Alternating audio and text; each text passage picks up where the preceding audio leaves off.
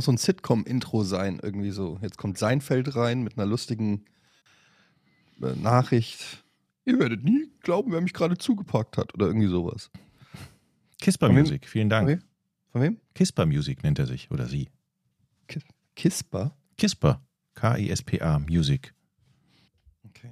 Vielen Dank für das Mail- Intro. Mails an Intro Podcast at ohne pod- richtigen Namen. Genau, Mails an? Mails an intro at podcast ohne richtigen Namen, wollte ich sagen. Da ist die Adresse, da könnt ihr alles hinschicken. Es kommen auch wieder ein paar. Okay. Frohe Ostern erstmal an der Stelle. Mhm. Wünscht man sowas noch nachträglich?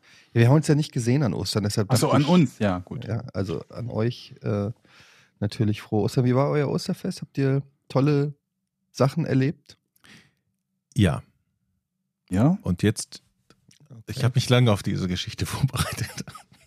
Damit ich, weil ihr haltet mir ja mal vor, wenn ich Geschichten habe, dass ich die Scheiße erzähle. Ne? Naja, so haben wir das jetzt nicht gesagt. Naja, schon so ein bisschen.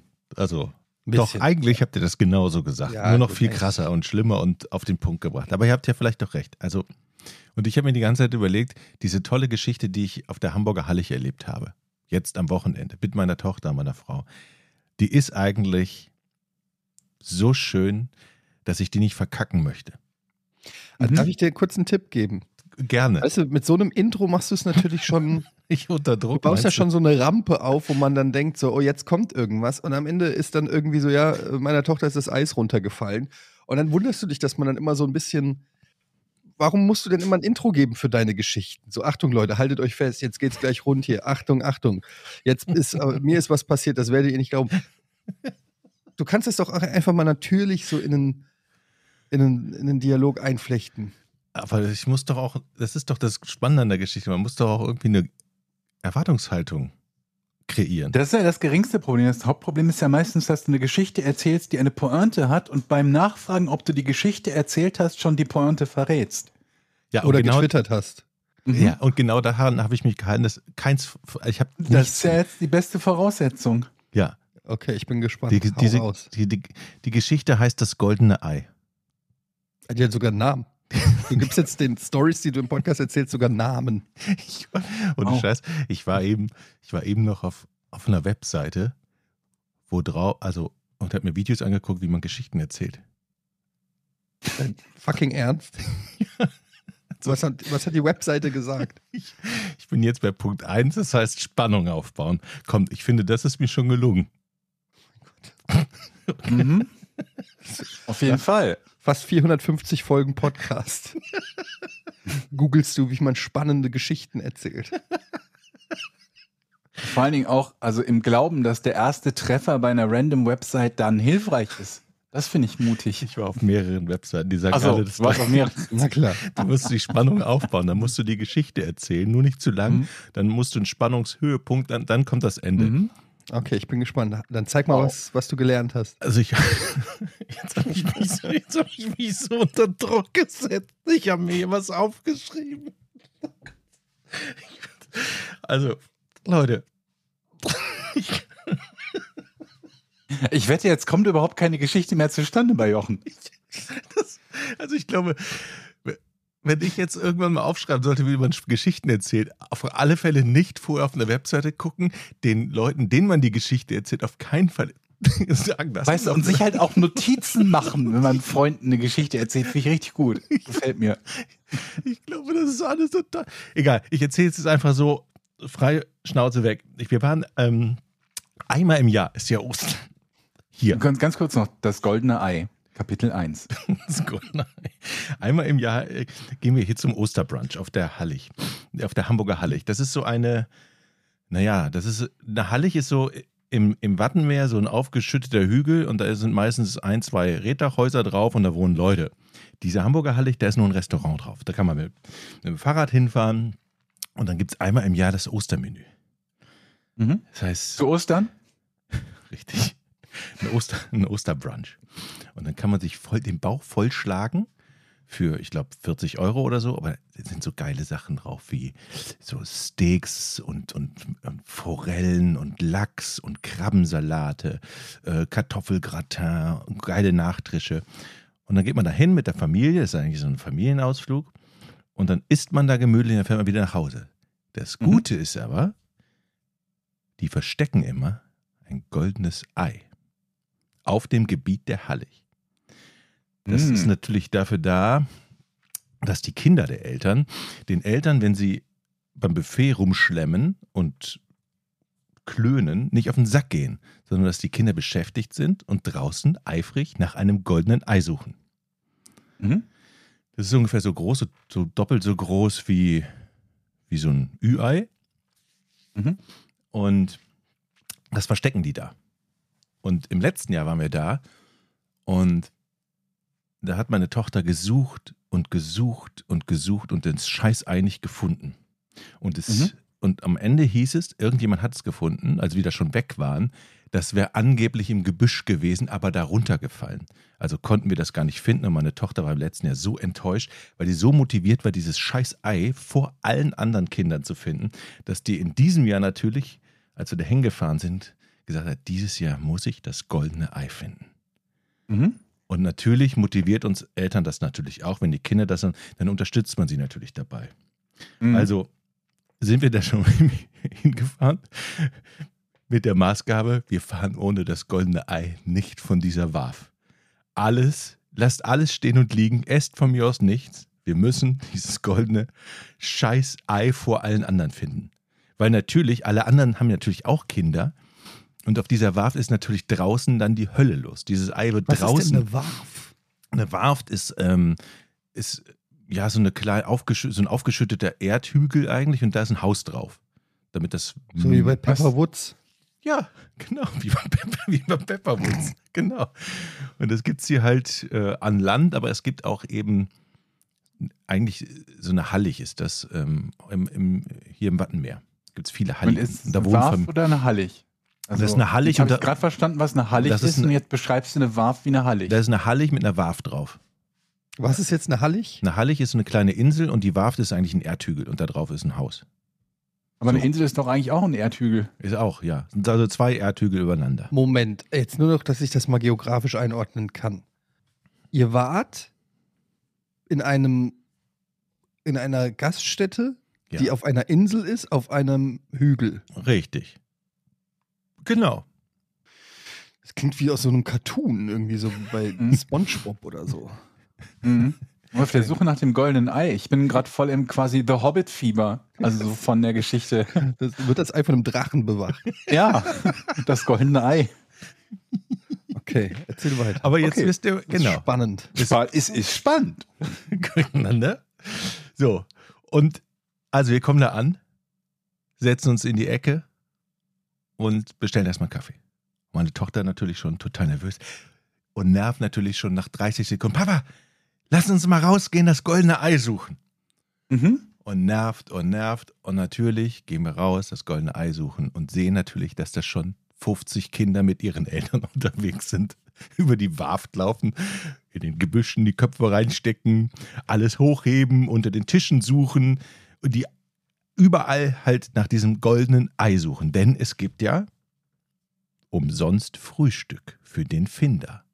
Mhm. Also man hat nicht nur den Erfolg, das goldene Ei in der Hand zu halten vor allen anderen Kindern, sondern es lohnt Nicht sich auch noch Frühstück. finanziell. Frühstück für die Eltern ist dann kostenlos. Ach, für die Eltern auch. Aber für die. Kinder ist es eh nicht so viel. Es ist, kostet es eh nur ein Drittel oder so. Also es lohnt sich schon. Dementsprechend ist die Motivation bei allen, die da frühstücken, halt sehr hoch, mit ihren Kindern dieses scheiß goldene Ei zu finden. Was wir im letzten Jahr ja nicht gefunden haben und was natürlich in diesem Jahr die Motivation besonders hoch, äh, äh, ähm, besonders hoch. Also die Motivation war besonders hoch. Steigert, ja. Gut. Wir sind also rausgegangen, im Gebüsch geguckt, hier geguckt, im Sandkasten geguckt, auf der Rutsche geguckt, unterm Auto geguckt, unter den Fahrrädern geguckt, in die Körper geguckt.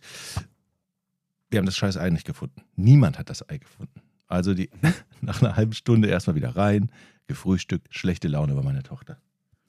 Fünf Minuten Mhm. später, ich habe mir gerade was vom Buffet geholt. Papa, jetzt lass mal das goldene Ei suchen. So, wir waren gerade draußen, haben das goldene Ei nicht gefunden. Gehen wir also wieder raus mit den 50 anderen Kindern und ihren, und ihren Eltern, die genauso gezwungen werden, dieses scheiß Ei zu suchen. Also suchen wir wieder an anderen Stellen und finden es natürlich wieder nicht. Und das ging dann so zwei Stunden. Alle zehn Minuten musste dann entweder meine Frau oder ich raus, das goldene Ei auf dieser Warf zu suchen. Und niemand hat es bis jetzt gefunden und alle suchten weiter und die Laune bei den Kindern war, wurde immer schlechter, weil man ja motiviert ist, das scheiß Ei zu finden. Dann, vor dem Nachtisch, gucke ich meine Tochter an. Frieda, wir gehen jetzt nochmal raus und gehen nochmal mit System um das Haus. Und dann werden wir das bestimmt finden. Wir gehen also raus. Ich gehe ums Haus, gucke mir das Haus von außen mal genau an. Die Mauern, die Steine, die vor den Mauern liegen. Kein goldenes Ei. Und dann, bis jetzt, immer nur auf dem Boden gesucht, sind unsere Augen in Richtung Dach gewandert. Dieses Haus hat ein Reddach. Red, das ist dieses Stroh auf dem Dach. Mhm. Und dann sehe ich da so einen dunklen Schatten im Red. So einen kreisförmigen dunklen Schatten. Ich gehe also zwei Schritte nach vorne und sehe dann praktisch ein Loch im Red. Und was steckte da drin? Das Scheiß. Dildo. Da, da steckte gar nichts, da konnte man was reinstecken. Glory Hole. Glory Hole. Deshalb heißt es. Auf alle Fälle. Habe ich gesagt, Frieda, guck mal hier rein. Und ich wusste, ich war mir so sicher, da ist das scheiß goldene Ei. Und meine Tochter schreit, da ist das, ich hab's. Holt dieses goldene Ei raus.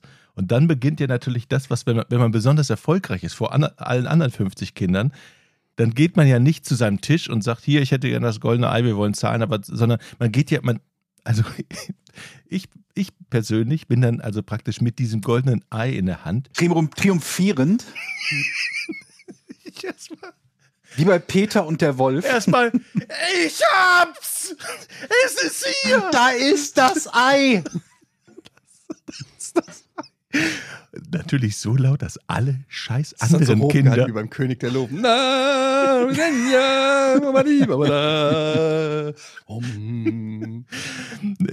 Natürlich extra langsam an dem Haus vorbeigegangen, damit natürlich alle sehen, dass wir das goldene Ei haben und alle Kinder schlechte Laune kriegen, wenn wir da gleich wieder reingehen zu unserem Tisch. Und sie sagt, hier, wir haben das. Das war so im Nachhinein so peinlich. Wir sind also wirklich langsam dahin und ich habe jedem an dem Tisch erzählt, dass ich gerade das mit meiner Tochter das goldene Ei gefunden habe. Ja, Hm. wir haben's. Hier, so sieht's aus. Steckte da hinten im Red. Und dann die Blicke der Kinder natürlich so, oh, ihr fegt euch, ihr Arschlöcher. Ja, und dann sind wir zum Tisch gegangen, natürlich extra langsam. Ja, wir haben das, wir haben das goldene Ei, haben wir gefunden. Da, es steckte im Red. Jedem Tisch erzählt. Und als ich mich so hingesetzt habe, ich nur selbst reflektiert so, wie scheiße muss es eigentlich sein für die anderen, wenn da so ein Arschlochvater an einem vorbeigeht Nee, überhaupt nicht. und sagt, ich habe das goldene Ei gefunden. Also, es war ein, Bist du jetzt mit Foto in der Hall of Fame aufgenommen? Als der, So der Wand. Eierfinder 2023? Das wäre eigentlich geil, wenn die so eine Wand mit Fotos haben von allen Mhm. Eierfindern. Ja. das, Und dass die dann nächst, nächstes Jahr alle tuscheln. Ja, das ist der Mann, der hat- der hat letztes Jahr das Ei gefunden. Nicht schlecht. Das finde ich gut. Auf alle Fälle haben wir dieses scheiß Ei gefunden, es allen erzählt und konnten mit einem wunderbaren Gefühl nach Hause gehen. Und im nächsten Jahr nimmt das natürlich den Druck, dieses Ei wiederzufinden, ist ja klar. Man hat das Aber ja ihr seid schon. Titelverteidiger. Wir sind Titelverteidiger. Ich finde es gut, dass wir seit letzten, also beim letzten Podcast haben wir auch nur über Eier geredet, ähm, dass wir dem Thema irgendwie, Ja. irgendwie einigermaßen treu bleiben. Ja. Sehe schon die Ich auch Überschrift. gut. Ich gebe allerdings zu, bei dem Erzählen der Geschichte, je länger die dauerte, desto sicherer war ich mir, dass ihr das Ei gefunden habt. Weil ansonsten wäre das, Das aber es wäre eine mutige, mutige Geschichte gewesen, wenn ihr es nicht gefunden hättet und die dann endet. Das wäre sehr, 20 sehr enttäuschend gewesen. Ja. Es wäre so ein bisschen wie beim Herr der Ringe, wenn am Ende, wenn die den Ring an diesem Lavabecken vorbeiwerfen. Mhm. So einfach daneben werfen, so, weil sie einfach schlecht, weil Hobbits einfach super schlecht werfen können. Ja. Ah, scheiße, Mist. Frodo, du hättest einfach nur fallen lassen müssen. Dann Ja, das einfach nur endet, das wie sie rein. diskutieren. Wirf du doch das nächste Mal. Was meinst du mit nächstes Mal? Es gibt kein nächstes Mal. Mann, jetzt sind wir bis hierhin gelaufen und dann wirfst du den scheiß Ring da nicht rein, ey. Ich habe, apropos äh, Hobbits, ich war im Kino mit den Kindern am Oster. Was war das denn? Sonntag? Nee, Montag. Ich komme so Mhm. durcheinander. Ja, Gest nee, war das gestern oder was vorgestern? Vorgestern war das. Ostersonntag. Waren wir im Kino im Super Mario-Film Mhm. und ähm, wir kommen da äh, im, am UCI Damm, Dammtor da, an dem ähm, Cinemax da an. Und dann steht, äh, sind so an den Eingangstüren äh, Zettel an die Tür geklebt, wo drauf steht, Super Mario Bros. ist FSK 6, auch Begleitung der Eltern ähm, äh, macht es nicht möglich, dass Kinder unter sechs in diesen Film können. Mhm. Stand Okay. explizit da und wir gehen dahin. Mein kleiner Sohn ist fünf. Okay. Und mein kleiner Sohn ist nicht nur fünf, sondern er sieht aus wie drei. Hm. Und er halt wirklich sehr, sehr klein ist. Und ähm, dann stehe ich so da vor der Tür und dann sage ich, Dann hast du ihm gesagt, die haben hier ein goldenes Ei versteckt, während wir den Film gucken. gehst du das Ei suchen? Es muss hier irgendwo sein. Nee, dann habe ich gesagt, okay, wenn der Mann am Eingang fragt, wie alt du bist, dann sagst du sechs. Mein, Mhm. mein, mein Kleiner guckt mich mit großen Augen an, der Große, hochmoralisch. Warum? Das ist doch gelogen, Und ich so, Papa. Joni, weil wir das so machen jetzt. Okay? Damit wir reinkommen. Weil dein Bruder noch nicht sechs ist. Hm. So schon sehe ich schon so Zähneknirschen, denke schon so, ist das, die, ist das der Weak Link in dieser Lügengeschichte? Wird- Werde ich, aus- werd ich gesnitcht von meinem eigenen Sohn? Okay.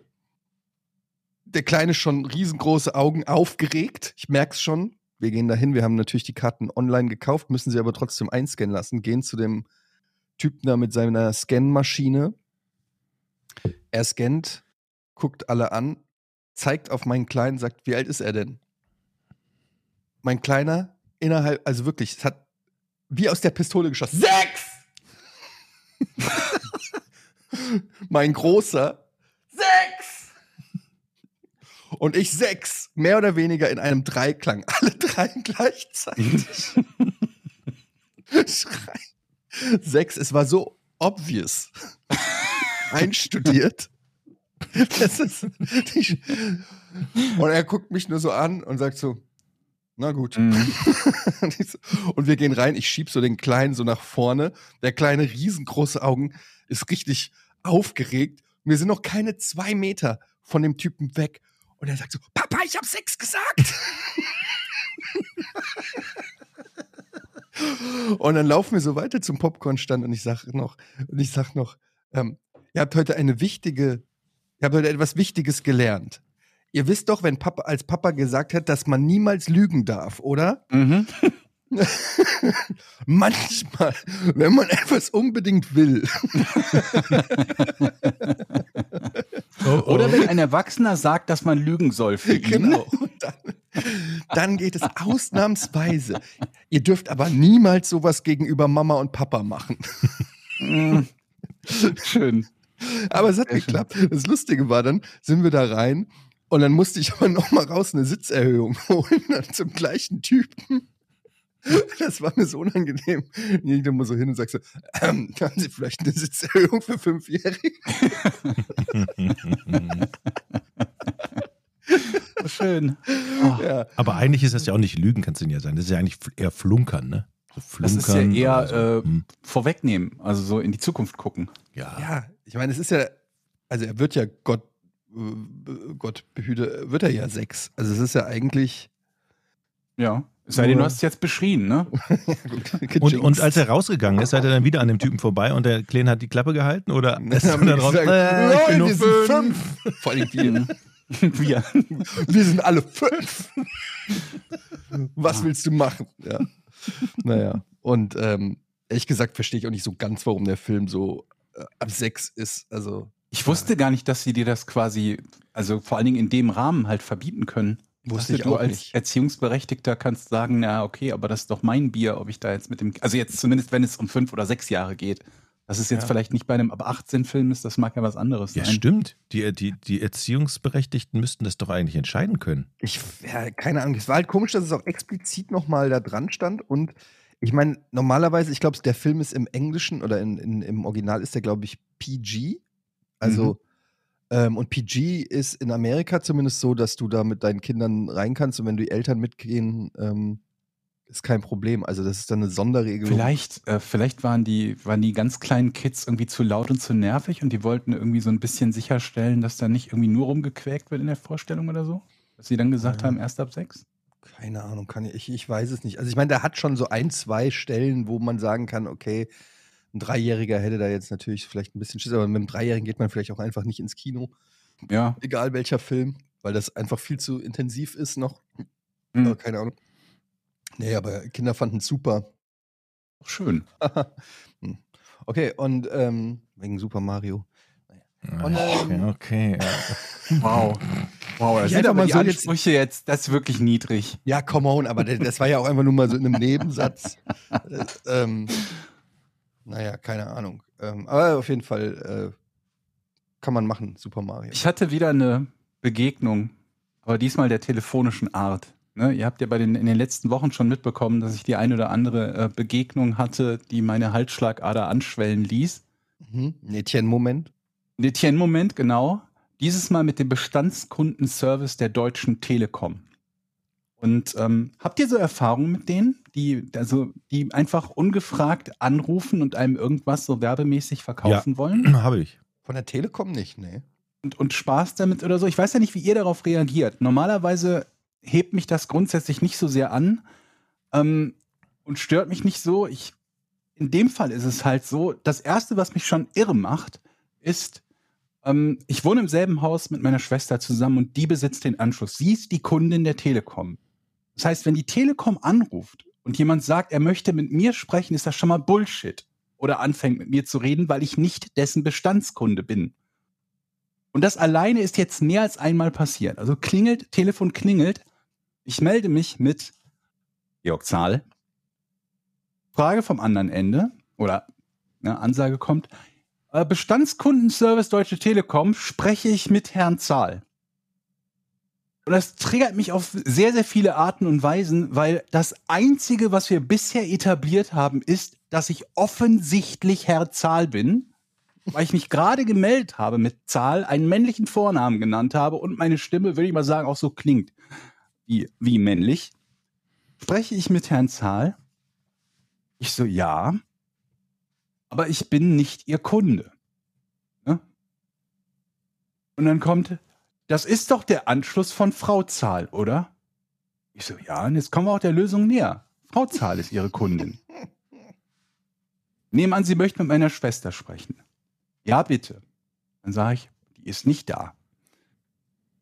Wann ist sie denn wieder da? Ich so, das weiß ich nicht, arbeitet gerade irgendwann früher Abend oder so. Aber können Sie uns bitte einen Gefallen tun und uns zukünftig nicht mehr anrufen und uns, wenn Sie Angebote haben, die ganzen schriftlich schicken? Dieses Telefon wird ausschließlich von meiner Mutter oder meiner Oma angerufen und eigentlich immer nur, wenn irgendwas ist. Und das jetzt an euch. Ich krieg halt jedes Mal einen halben Herzinfarkt, wenn dieses Telefon so außer der Reihe klingelt, weil ich immer denke, es ist irgendwas passiert und es ist dann entweder Mutter oder Oma oder der Bestandskundenservice der Deutschen Telekom. Eine Woche später, Anruf, ich gehe wieder ran, Georg Zahl. Bestandskundenservice Deutsche Telekom, spreche ich mit Herrn Zahl.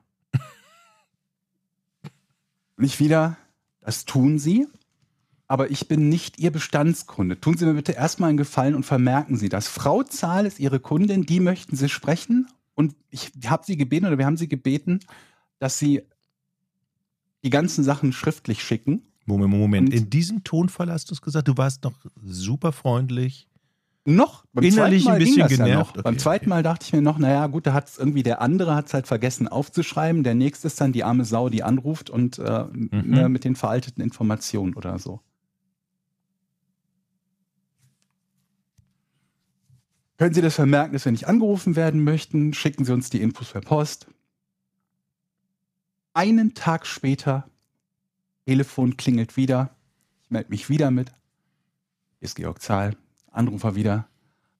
Bestandskundenservice Deutsche Telekom und wieder die Frage, spreche ich mit Herrn Zahl? Und dann, dann war ich etwas ungehaltener und sagte, Leute, das ist das dritte Mal in zwei Wochen, dass ihr bei uns anruft und mit mir sprechen wollt, obwohl ich nicht euer Bestandskunde bin. Ich habe euch das mehrfach gesagt. Ihr fragt jedes Mal nach Herrenzahl, obwohl eure Kundin Frauzahl ist. Und wir, habt, wir haben euch mindestens zweimal gebeten, die Sachen demnächst per Post zu schicken und nicht mehr bei uns anzurufen, weil dieses Festnetz ne, nur von der Familie für wichtige Dinge äh, benutzt wird. Und jetzt bin ich tatsächlich gespannt, ob weiterhin Anrufe kommen. Das Interessante ist, und da haben wir gerade drüber gesprochen, äh, bevor der Podcast angefangen hat, jetzt genau in dieser Zeit, äh, in den letzten zwei oder drei Wochen, ist offensichtlich, ich habe mich immer bei euch beschwert, dass ihr irgendwie, dass bei euch das Internet irgendwie die Verbindung so langsam ist und abbricht und so. Meine Downstream-Leitung hat nur ein Zwanzigstel der Bandbreite momentan vor Beginn dieser Aufnahme von dem, was sie eigentlich haben sollte. Was mache ich jetzt? Deshalb haben die dich ja so oft angerufen. Was mache ich jetzt, wenn ja ich da nicht- jetzt anrufe bei der nicht Deutschen Telekom und sage Tele und bei der Telekom Hotline, ja, hier ist äh, hier ist Zahl, ich habe ein Problem mit meiner Internetleitung und dann sagen, sagen bitte Ihre Telefonnummer, dann sage ich meine Telefonnummer, wir haben hier keinen Herrn Zahl registriert, hier steht ausdrücklich nur Frau Zahl. Was mache ich Sie dann? dürfen uns nur per Briefpost anschreiben. Schreiben Sie uns bitte per Post an. Du hast die Ich halte einfach nicht aus. Du hast sie nicht ausreden lassen. Die wollten dir genau das sagen. Ihr Internet ist zu langsam. Wir kümmern uns drum, Herr Zahl. Das ist Aber- noch nie in der Geschichte eines Internetanbieters passiert. Aber bin ich denn, bin ich denn zu blöd dafür? Weil ich dachte, es wäre so, dass man ähm, ähm, den, den, äh, den Dienstleistern in Deutschland tatsächlich sagen kann, dass Ja. man bitte nicht angerufen werden möchte von denen und sie das vermerken müssen und einen Also dann nicht gerne- anrufen, oder? Ich kann da ja gerne mal aus dem Nähkästchen plaudern, wie ihr vielleicht wisst, war ich ja mal im Telefonmarketing Ja. ähm, tätig Genau, als erzählt. Student und habe dort ähm, outbound auch telefoniert. Das heißt, es gibt inbound und outbound. Outbound heißt, man ruft Leute an, aktiv. Kaltakquise, hast du das gemacht? Das kann, könnte man so nennen. Mhm. Und dann gibt es Inbound, das ist dann quasi die Service-Hotline, wo man anruft und irgendein Idiot fragt, warum geht mein Fernseher nicht? Mhm. Und ich ähm, habe also angerufen für im, äh, mein Auftraggeber war der Club Bertelsmann. Mhm. Mhm. Und ich habe dann eine, ähm, ich saß an einem Computer mit einem Programm, das auch automatisch über diesen Computer, an diesem Computer saß ich mit einem Headset. Und dieser Computer hat automatisch die äh, sogenannten Leads, also die, äh, äh, wie sagt man, die ähm, ja, Leute, an, ja genau, irgendwelche Leute angerufen, die im Club Bertelsmann sind oder waren oder Mhm. was auch immer. Und äh, dann hattest du da so ein paar Infos oft äh, auf dem Bildschirm, zum Beispiel, wer ist jetzt da schon im Club Bertelsmann, wer hat da schon bestellt, wie alt, wo wohnen die. Äh, je mehr Infos du hast, desto mehr kannst du die natürlich dann auch einbauen in dein Verkaufsgespräch. Dann äh, rufst du dort automatisch an und dann hast du auch so einen Sprachleitfaden auf dem Computer. Deshalb stellen die auch immer die gleichen Fragen am Telefon. Spreche Mhm. ich mit Herr so und so, weil Ja, das ja. da einfach äh, in dem Skript sozusagen drinne steht. Und je nachdem, Mhm. was der dann sagt, kannst du dann da auch wie so ein Text-Adventure sagen. Er hat Ja gesagt, er hat Nein gesagt. Ja. Wenn er Nein sagt, dann frag ihn doch mal. Bei mir war das halt so, wir haben entweder Buch- oder Musikreihen verkauft. Also eine Buchreihe, die du dann jeden Monat kriegst. Mhm. Oder eine Musik-CD. Oh Gott. Und dann hast du halt schon so Eingangsfragen wie: Spreche ich mit äh, Frau Schmidt? Ja, Mhm. ah, prima, Frau Schmidt, dass ich Sie jetzt erreiche. Ich bin vom äh, Club Bertelsmann aus Reda Wiedenbrück. Ähm, ich wollte nur kurz sagen, Sie hören doch sicherlich auch gerne Musik. Du willst so viele Ja's wie möglich Mhm. bekommen am Telefon. Ja, hast ja auch Infos, du kannst bestimmt auch sagen, sie, sie mögen doch der Hobbit. Ne? Genau, du Also- siehst, manchmal hast du sogar gesehen, was die zuletzt bestellt haben. Wir haben gesehen, sie haben Phil Collins Best of äh, bestellt. Jetzt raten Sie mal, was wir hier haben. Ein super Angebot, bla bla bla. Also du Mhm. willst so viele ja Ja's wie möglich, deshalb stellst du immer so Fragen wie, atmen Sie manchmal? Mhm. Ja, prima. Und dann immer loben. Immer, das findest du natürlich alles super. Toll. Ach, atmen, ja, ist schon toll, Mhm. ne? Ja. So, und, ähm, und dann hast du halt, am Ende musst du halt versuchen, äh, den Sale zu machen. Und dann kriegst du auch Provision, je nach Verkauf. Äh, das war richtig, das war richtig krass. Du hattest dann so wirklich, ähm, so Wolf of Wall Street mäßig kam dann der Abteilungsleiter rein und hat dann so ausgedruckt, wer wie viele Sales gemacht hat. Wer weniger gemacht hat, wenn du einer der schlechteren warst, stand der dann auch mal hinter dir, hat Mhm. mit reingehört. Regelmäßig wurde dann auch abgehört, deine Verkaufsgespräche. Oh Gott. Mhm. Mhm. Sind Sie damit einverstanden, dass dieses Gespräch zur Qualitätssicherung aufgezeichnet wird? und Ganz so? genau. Und das Geile ist halt, dass du auch, ähm, das war alles echt krass, du, äh, dieses Programm nach einem Gespräch, ähm, wenn du dann Gespräch beenden gemacht hast, hat das äh, Programm automatisch den nächsten in der Kartei. Hast du mal erzählt, ne, Ja, dass ja, du genau. überhaupt keine Pause machen kannst. Keine und so, Pause. ne? Es geht immer direkt weiter. Es sei denn, du klickst aktiv Pause an und dann wird natürlich getrackt, Wie lang? Wie lange du Pause machst. Und du hast dann irgendwie eine Viertelstunde Pause gehabt. Und bei 17, wenn er nach 17 Minuten stand, wurdest du schon zum Abteilungsleiter ins Büro eingeladen. Ja. Etienne, also wir haben gesehen, da waren jetzt letzte Woche, diese Woche jedes Mal 17 Minuten. Hast du auch falschen Namen benutzt? Nee. Das darfst du Weil ich habe mal irgendwie gehört, dass die, dass, äh, dass Leute halt gerade mit irgendwelchen ausländischen Namen halt dann gerne irgendwie Fabian Müller oder so nehmen, um bei ihrer Klientel halt nicht zu klingen wie quasi der betrügerische Ausländer in Anführungsstrichen, weil das bei der älteren Kundschaft dann vielleicht negativ ankommt. Ich Und, bin äh, Fabian Müller, was gibt. Und weil man, äh, wenn man den Namen irgendwie nicht versteht und dann nochmal nachfragen muss, weil das dann halt irgendwie auch so eine negative Assoziation auslösen könnte oder so. Nee, das, das war bei uns. Also ihr habt nicht mit. Originalnamen, Schon mit mit richtigen echtem Namen. Sadly so, ja. Leider. Leider mit echtem Namen. Ähm, und äh, das, das Lustige ist halt, aber wir haben natürlich einen Weg gefunden, trotzdem das System zu bescheißen, indem wir nach den Calls einfach nicht auf Weiter geklickt haben und gehofft haben, dass diese, ähm, ich weiß nicht, ob das heute noch so geht bei solchen Sachen, aber bei unserem System ging das. Also du hast dann 20 Minuten Telefonat gehabt, andere Seite hat aufgelegt, aber du hast nicht aufgelegt. Sondern du Ah, hast es nach hinten äh, laufen lassen. Ähm, dadurch ist das Gespräch natürlich länger geworden, also statt 20 Minuten dann vielleicht 30 Minuten, weil ich dann 10 Minuten lang einfach aufs Handy geguckt habe oder was man da damals gemacht hat, ein lustige Taschenbuch, keine Ahnung. Die Gefahr war natürlich, dass dann der Abteilungsleiter irgendwann mal sagt, so, hm, der hat aber immer lange Gespräche, da gucke ich aber mal, Mhm. da höre ich doch mal rein, was da Oder bei am der Ende passiert. Qualitätskontrolle, wenn man sieht, das Genau. waren 30 Minuten Anruf und dann hört einer rein und stellt fest, es waren 24 Minuten Schweigen am Ende. Ganz genau. Und das war dann natürlich irgendwann die Gefahr, dass du da auffliegst. Ähm, zumal der Abteilungsleiter dann irgendwann einer wurde, der vorher mit uns verkauft hat und dadurch alle unsere Tricks konnte. Der wurde quasi befördert. Das war sehr schlau. Ähm, Shoutout an Hm. Renato. der, der war ein alter Hase bei uns. Der hat uns eigentlich die ganzen Tricks beigebracht und dann wurde er Abteilungsleiter. Sag mal, hat man da auch mal, hat man da auch mal irgendwann so ein schlechtes Gewissen, wo man sagt, okay, das war jetzt, ist jetzt so eine nette Omi und du weißt ganz genau, die will Null. jetzt eigentlich kein neues Phil Collins Album. Also damals, heute ja, damals null. Ja? Mhm. Also sage ich ganz ehrlich, damals ähm, habe ich da überhaupt keine moralischen Bedenken gehabt, weil ich mir ja gedacht habe, ich äh, natürlich versuche ich das irgendwie schön zu verpacken, aber ähm, wir tun denen ja was Gutes. Also wir, die kaufen ja Sachen, die sie cool finden im Zweifelsfall.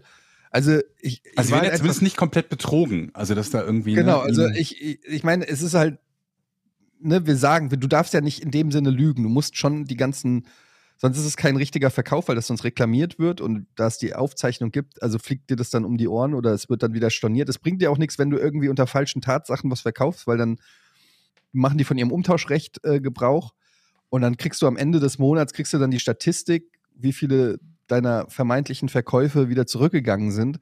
Äh, also du willst schon möglichst ehrlich verkaufen, aber natürlich bist du Staubsaugervertreter. Also muss man nicht um heißen Breit rum, äh, rumreden, dass das irgendwie. Ähm, und es gab natürlich schon auch eine Demografie, wo man wusste, Genau, bei, das bei gewissen fragen. Leuten klappt es besser als bei anderen. Ab, ab wie viele Ja. Jahre ist die Erfolgschance viel größer? Ist ist das so, so ab 65, 70 oder? ja, also bei 70 oder so, ne? Ja, so, so ab 70 bei Mhm. älteren Damen aus dem Osten war schon eine gewisse. Da hat man sich gefreut, wenn in der, wenn dann das im Computer so hochploppt. Mhm. Äh, da hat man gedacht, okay, hier mache ich einen Sale.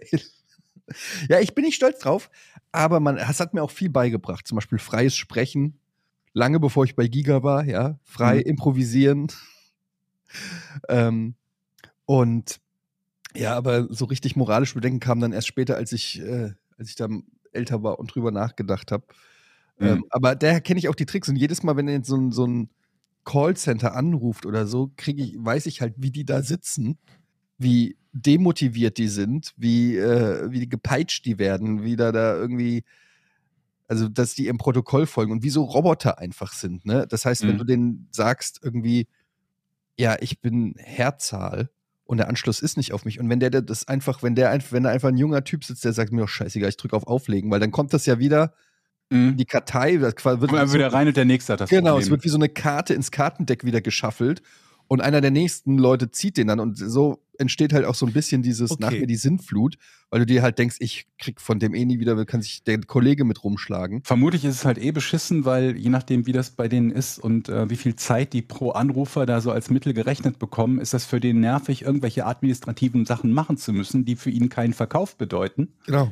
Okay. Und äh, dann da irgendwie rumzusitzen und sich Notizen zu machen. Aber trotzdem die Frage, du kannst doch sagen, dass du nicht mehr angerufen werden möchtest und die sollten sich Ja. im Idealfall daran halten müssen. Eigentlich schon. oder? Eigentlich müsstest du dann einen Haken im System setzen, will nicht mehr ähm, angerufen werden. Und normalerweise fliegst du dann auch raus, weil die Chance bei so jemandem dann auch einen Verkauf zu machen, ist ja so gering, dass der Zeitaufwand, den anzurufen, gar nichts bringt. Wenn dir jemand, das ist Ja, so ja. wie ein, kein Werbungsding an, am Briefkasten.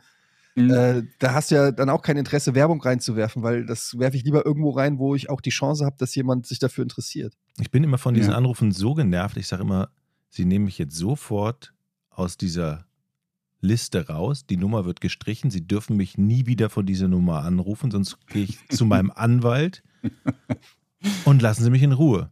Und dann legen die meistens Ja. auch direkt auf. Aber jetzt mal, jetzt hast du ja erzählt, wie man gute Verkäufe machen kann. Jetzt müssen wir das ja mal umdrehen. Wie kann man denn den Verkäufern so am meisten auf den Sack gehen? Aber das willst du doch nicht.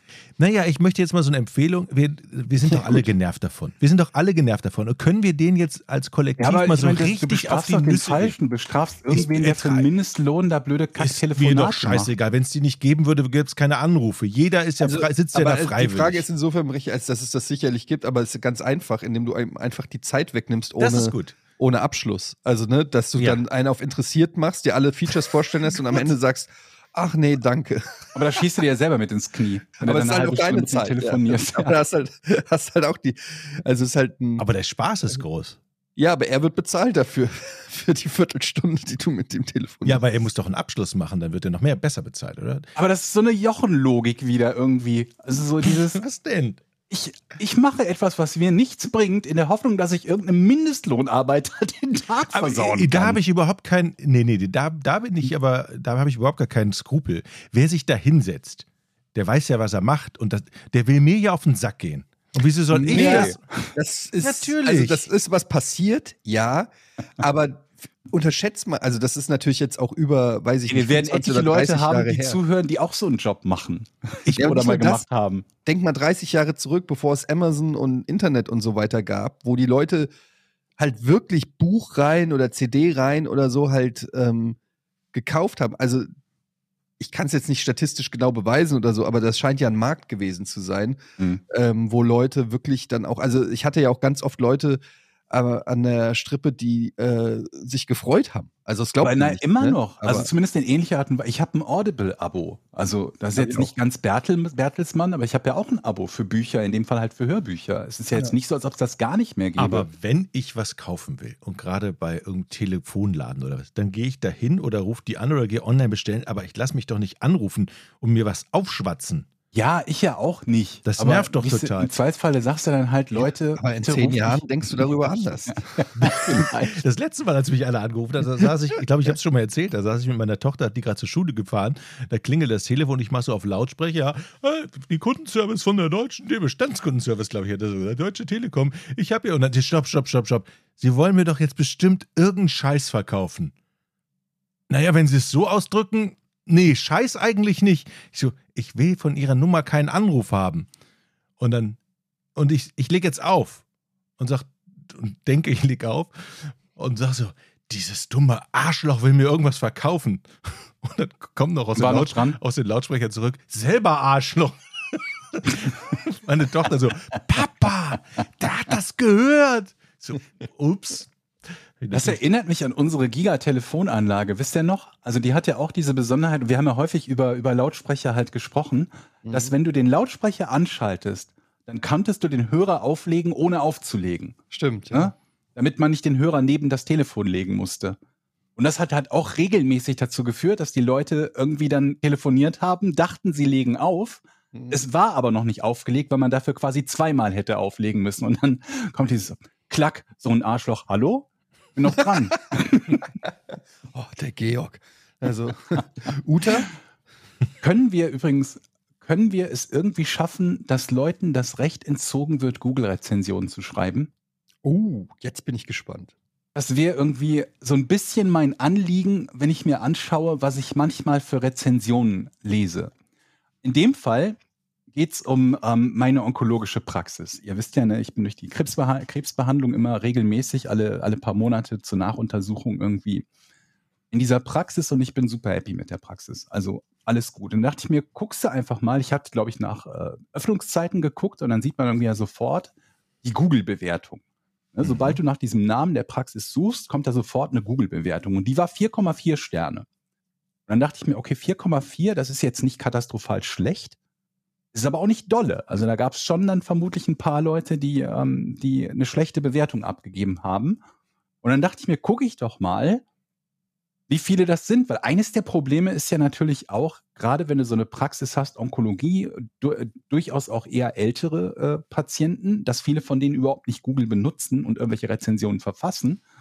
Du also bei 20 Rezensionen darauf angewiesen bist, dass die auch nur ansatzweise das widerspiegeln, was deine Kundschaft denkt und nicht nur die drei, vier Leute, die äh, schlechte Laune hatten, da irgendwas geschrieben haben und deine, deine Bewertung irgendwie in den Keller ziehen. Ich habe nachgeguckt, was die nicht 5-Sterne-Bewertungen sind. Einfach nur um zu sehen, wie kommt diese 4,4 zustande. Eine, also es waren insgesamt nur 20 Bewertungen, 19 glaube ich. Ähm, eine Bewertung war ein Stern von einer Frau, die super zufrieden war, aber scheinbar nicht gerafft hat, dass das keine Schulnoten sind. Und dass ein Stern die schlechteste Bewertung ist. Scheiße. Also hast du da irgendwie so eine Praxis und ich meine, es ist ja gar nicht mal so, dass ich für die Praxis selber, glaube ich, ist das noch nicht mal das zwingend riesigste Problem, weil die werden schon irgendwie im Normalfall meistens ihre Patienten bekommen, zumindest mit 4,4 bist du auch noch nicht schlecht dran. Blöd ist es aber zum Teil vielleicht für die potenziellen Patienten, die irgendwie sowas sehen und dann sehen sie so eine Praxis, die vielleicht 3,7 hat, eine andere, die 4,9 hat und denken sich, okay, dann frage ich doch zuerst mal bei der 4,9 Man guckt sich da nicht jede Bewertung an. Also eine war schon mal dadurch, dass die die Frau dachte, ähm, ein Stern sei die beste Bewertung. Dann gab es einmal eine Ein-Sterne-Bewertung, wo der Typ sich aufgeregt hat, dass diese onkologische Praxis zur Corona-Hochzeit keine Impfung für Nicht-Krebspatienten angeboten hat. Also einfach nur, nicht weil er irgendwie irgendwas mit denen zu tun gehabt hätte, was mit Onkologie zu tun hat, sondern der wollte eine Impfung haben und die haben sie für ihn nicht angeboten. Die haben sie naheliegenderweise nicht angeboten, weil die ganzen Patienten dort Hochrisikopatienten sind und die da nicht zum Impfzentrum werden wollen, wo ihre Risikopatienten ne, einer größeren Gefahr ausgesetzt werden, sich anzustecken. Also einmal war es dafür, dass ähm, Frechheit, er würde die Praxis nie weiterempfehlen, ähm, die, haben, die hätten ihn nicht geimpft. Einmal war es ein Stern, ähm, von einer Frau, weil die Praxis ihrem Mann nicht bei Verdauungsproblemen helfen konnte. Besagte Frau war nicht selbst Patientin, hatte auch mit keinem Arzt selbst vor Ort gesprochen. Die hatte mit einem anderen Krankenhaus gesprochen und hatte nur von dieser Praxis noch nicht darüber hinausgehend eine Lösung für das Verdauungsproblem ihres Mannes bekommen. Ich hatte gelesen, sie schrieb irgendwas von Creon. Creon ist das Medikament, das ich auch verschrieben bekomme. Also vermutlich irgendeine Bauchspeicheldrüsengeschichte oder so. Und da kann ich aus Erfahrung sagen, das ist kein Problem, das sich überhaupt zwingend leicht lösen lässt. Wenn der tatsächlich, so wie in meinem Fall, irgendwie eine, eine ähm, teilweise Entfernung oder komplette Entfernung vom Pankreas hatte, dann kann das halt sein, dass er sein ganzes Leben mit irgendwelchen Arten von Verdauungsproblemen äh, ähm, leben muss. Also die war nicht selber Patientin, sie war nicht vor Ort, sie hat nicht mit einem Arzt gesprochen, sie war nur sauer, dass niemand in dieser Praxis ihr jetzt eine Lösung für ein Problem geben konnte, wo eine andere Praxis keine Lösung hatte. Und die letzte Bewertung, die nicht die volle Sterneanzahl hatte, die hatte vier statt fünf Sternen, war eine Frau, die sich beschwert hat, dass an dem Tag, wo sie da war, eine neue Mitarbeiterin angelernt wurde und die ist ans Telefon gegangen, als sie selber gerade einen neuen Termin machen musste. Und deswegen musste sie warten, bis das Gespräch zu Ende war und deswegen hat sie einen Stern abgezogen. Sauerei. Und dann denke ich mir halt echt, also manchmal möchtest du die Leute ohrfeigen. Dann dachte ich mir, gut, du kannst jetzt nicht viel machen, du kannst halt nur selber eine positive Bewertung schreiben und im Detail schreiben, was du halt positiv empfunden hast und warum das gut war. Das habe ich dann auch gemacht, habe geschrieben, dass ich es halt praktisch finde, dass es an ein Krankenhaus angeschlossen ist. sodass die bildgebenden Verfahren, also ähm, CT-Termine oder sowas, relativ leicht abgeklärt werden können, dass man die digital erreichen kann, dass du auch per E-Mail einen Rezeptwunsch schreiben kannst, mitten in der Nacht, wenn es dir einfällt und am nächsten Morgen das Rezept fertig ist und all solche Sachen, weil ich mir dachte, okay, das wird bestimmt irgendwem helfen und äh, ne, das wird der Praxis möglicherweise helfen, wenn da eine detaillierte Beschreibung ist, warum, warum einem diese Praxis halt gefallen hat. Aber wie ärgerlich muss das sein, wenn du vielleicht ein Business hast und wirklich auf diese Bewertungen angewiesen bist oder zumindest mal darauf angewiesen bist, dass die nicht schlecht sind. Ja, vor allen Dingen. Und die, die Ja. negativen Rezensionen wiegen ja immer, also ich weiß jetzt nicht genau Ratio, aber eine negative Rezension wiegt ja immer viel, viel schwerer als eine positive. ja, Weil alles, was vom perfekten Ergebnis abweicht, wird ja gleich, also ein 3,5 oder so wird ja nicht als ähm, 7 von 10 sozusagen. ja, genau, die bewertet. wird nicht als überdurchschnittlich wahrgenommen. Genau. Ne? Bei 3,5 denkst du dir, oh Gott, was ist das für ein Haufen? Ne? Mhm. Ja, das Ja. ist halt, ähm, ja, das ist halt so ein bisschen das, das Ding. Das siehst du ja auch bei Amazon zum Beispiel, wenn dann irgendwie manche Produkte abgewertet werden, weil der Postbote hat das Paket Postbote auf die. Veranda, Veranda gelegt. Ja, So. Paket war nass. Ja, sowas, wo du dir denkst, ja, okay, aber was hat denn das mit Mit dem Produkt zu tun. Produkt zu tun? So, das ist doch jetzt eine ganz subjektive Ja. Geschichte, die hilft doch niemandem.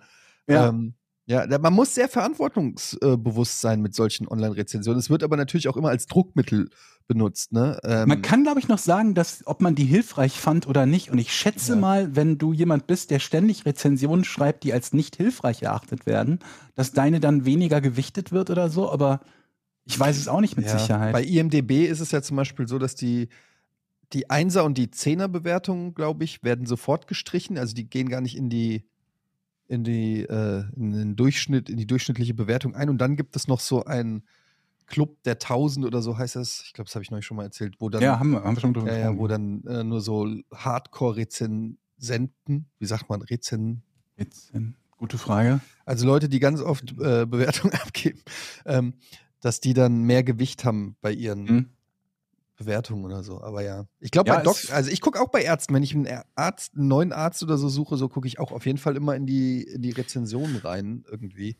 Ja, die Scheiße ist ja, dass die meisten in die Rezension, also die, die nur auf die Note gucken, ne? Und nicht noch Mhm. tiefer reingehen. Und was haben die jetzt eigentlich geschrieben? Das ist einfach, Mhm. ne? Das mache ich tatsächlich dann auch oft. Also, Ja, vor allem, wenn du viel Auswahl hast. Du siehst halt Ja, und irgendwie, dann guckst keine du Ahnung, sieben Ärzte und einer hat Ja. 2,7, einer hat 4,9. dann gehst du erstmal auf den 4,9er ja. und dann sagst du ja nicht, okay, ich gebe den anderen auch eine Chance, mal gucken, was die geschrieben haben. Vielleicht gab es nur drei Rezensionen, zwei haben irgendeinen Scheiß geschrieben.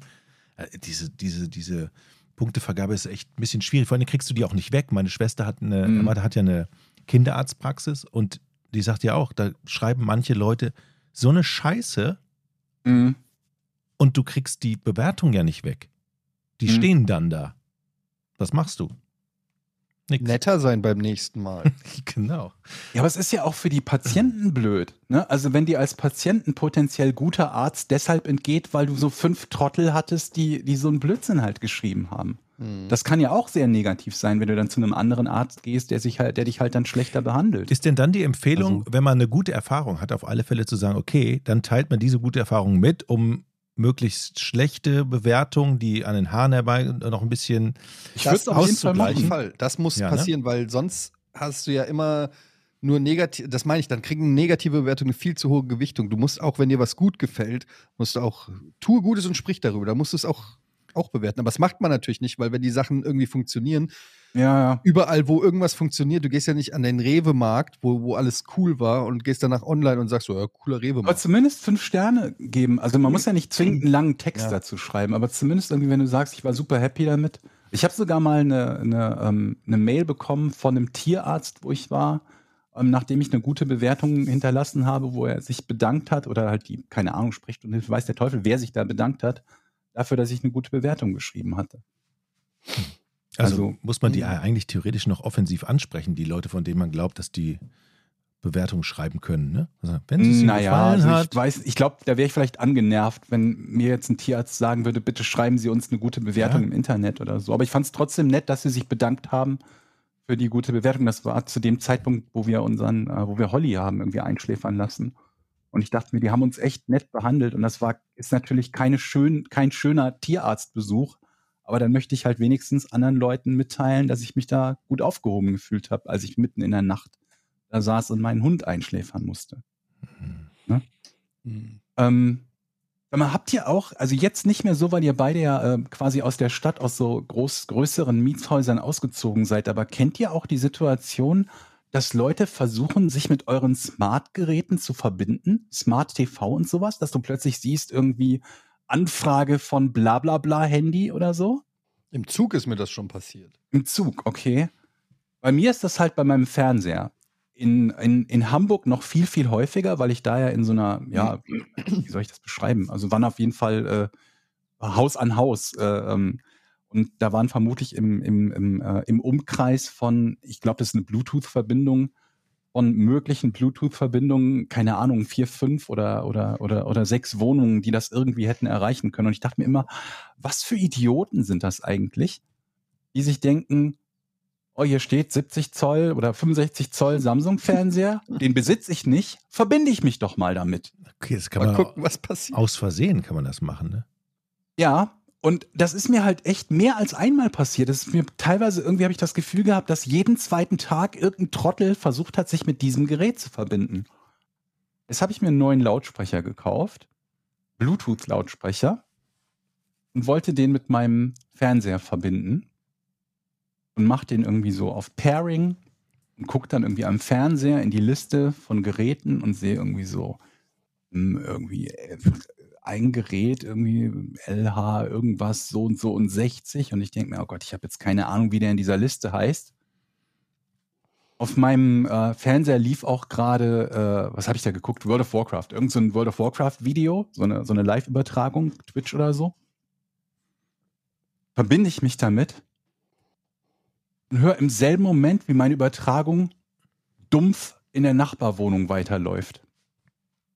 Das Was? bedeutet, ich war der Trottel, der sich mit dem anderen Gerät verbunden hat. Und mein Nachbar, Twist. hör, mein Nachbar hörte jetzt die komische World of Warcraft Übertragung. Ich weiß nicht auf was, auf seinem irgendwas Lautsprecher, aber der muss ja auch im Pairing-Modus gewesen sein. Und dann dachte ich mir, okay, ich sag nie wieder was. Äh, mir ist das jetzt wohl tatsächlich auch mal passiert. ich habe übrigens noch, das machen wir aber nicht heute, ich habe eine ähm, eine E-Mail in meinem äh, Posteingang von Sky, also von Wow, eine ähm, Kundenzufriedenheitsbefragung.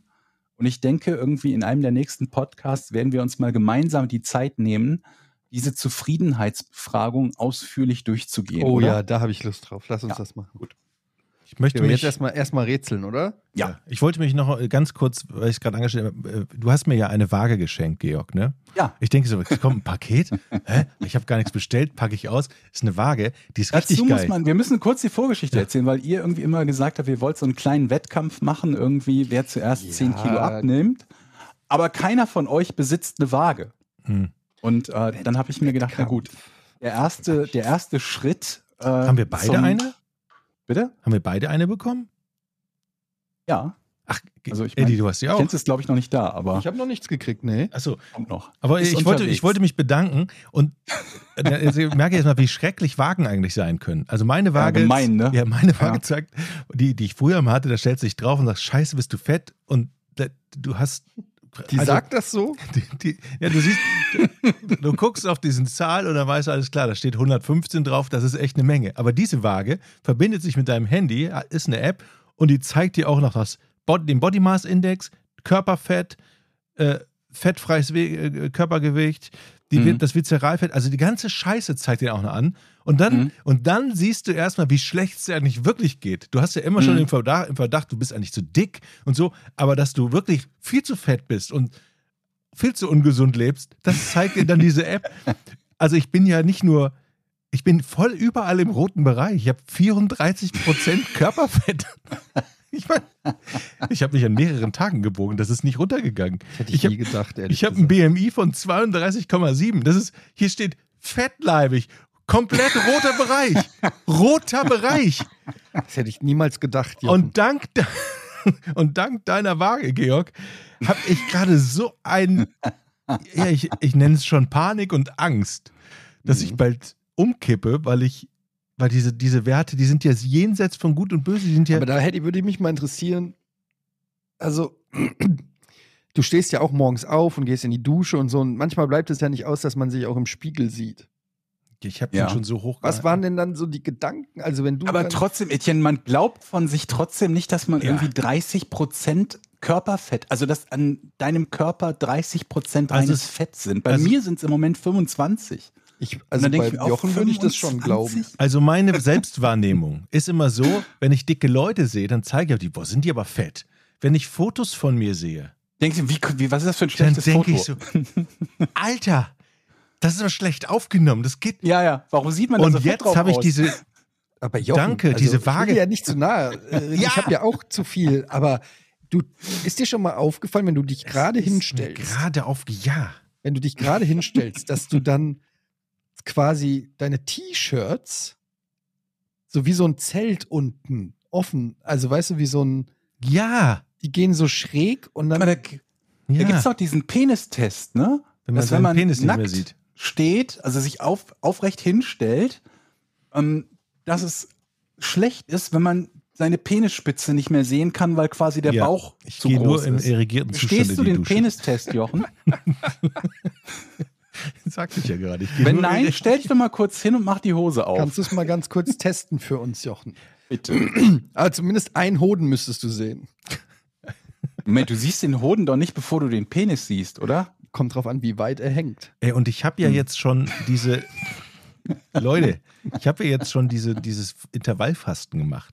Und jetzt Ja. habe ich das gerade zu Ostern so aufgebrochen und ich tue mich jetzt so schwer damit, wieder in diesen Rhythmus zu kommen. Hm.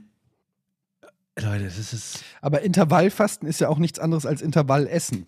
Ja, ja, genau. Ja, richtig, Mhm. Intervallessen. Aber größere Intervalle lassen, also. Mhm. Und dann zwei Mahlzeiten pro Tag. ne? und- also und- du hast übrigens recht, ich habe das falsch verstanden. Ich habe gedacht, du darfst halt in zwischen X und Mhm. Y darfst du dich ernähren, aber du hast völlig recht. Es ist irgendwie nur zu Zeitpunkt X und Y darfst du was essen und an allen anderen Zeiten nicht. Und ich habe auch die ganze Woche nichts getrunken, nur am Wochenende mal ein Glas Weizen oder so. Mir ging es auch wirklich gut. Und jetzt habe ich die letzte Woche so geschludert. Ich krieg die Waage vom Georg. Das ist, ich bin so down gerade. Aber woher weiß denn die Waage, wie viel Körperfett du hast? Das verstehe Die, ich. die hat so Sensoren.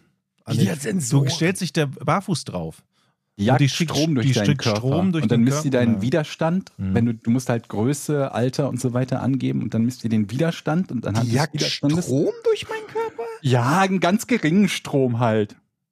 Und dann, äh, je nachdem, was dann an der anderen Seite ankommt, dann weiß die halt, wie viel Widerstand dein Körper hat, wie viel da sein müsste. Und dann kann sie sich halt ausrechnen, wie viel jetzt von deinem Körper ungefähr Wasser, Körperfett und das ist nicht mega genau, aber es ist halt ein un, eine ungefähre Idee bekommst du dann davon. Okay, ich, ich, ich lässt da ja auch nur über den Jochen, weil ich ja weiß, dass es bei mir ähnlich ist und ich werde das Ergebnis dann nächstes Mal allen mitteilen. ähnlich.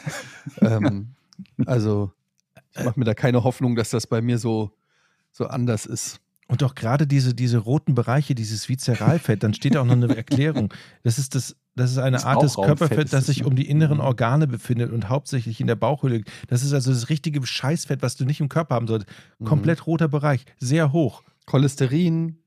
Du bist, du bist stark Diabetes gefordert, äh, gefördert. Äh, Absolut. gefordert. Ich, also ich bin seit, Gefährdet. seit Georg mir diese Waage, Diabetes gefördert.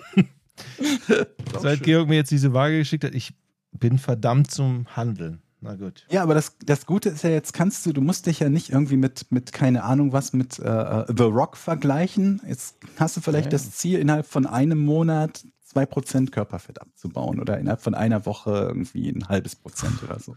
So nach und nach. Das muss ja nicht alles auf einmal gehen. Ich folge jetzt auch wieder Gino Singh. Gut. Grüße an Gino. So. Rätsel. Wollen wir.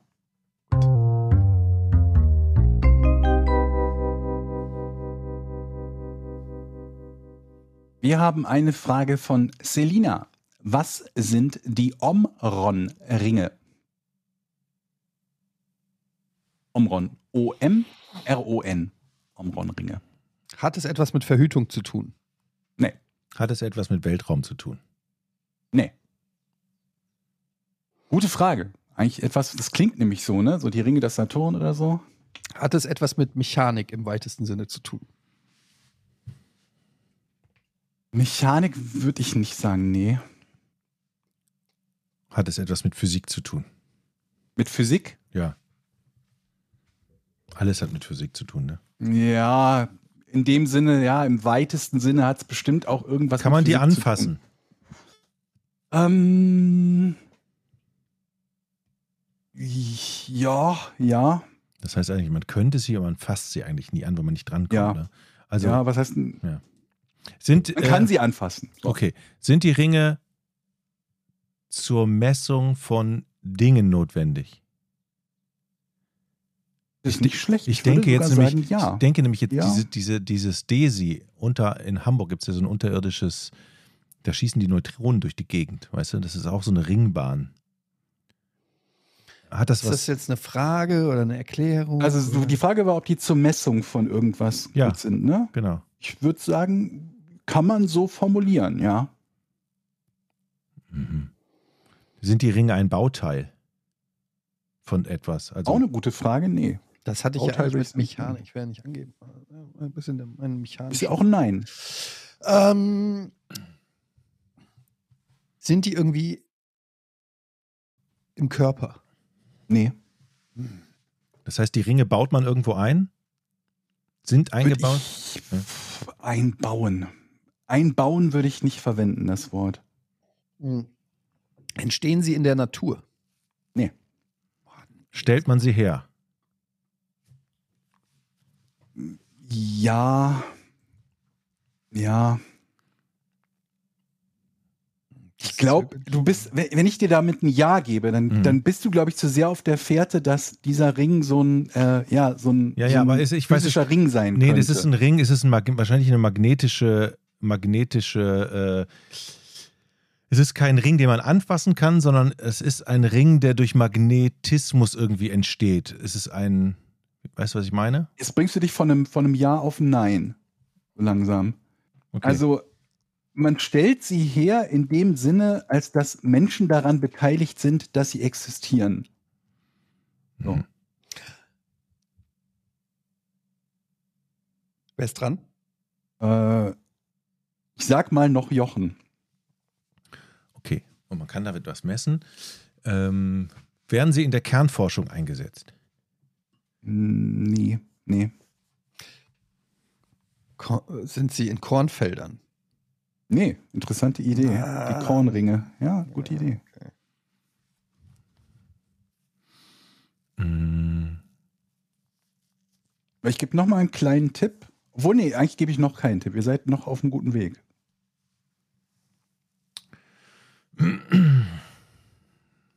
Brauchen diese Ringe Strom, um etwas zu machen? Äh, nee. Nee.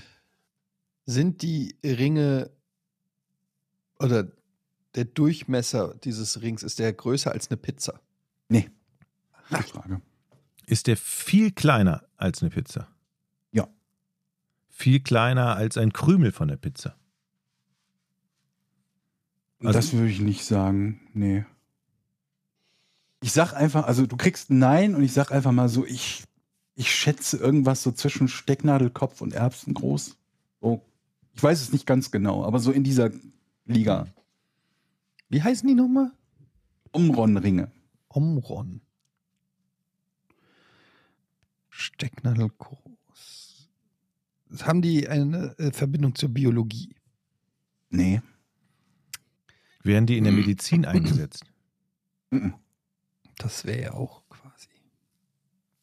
Wäre wahrscheinlich auch Biologie. Ja. Hat das was mit Tieren zu tun? Nee.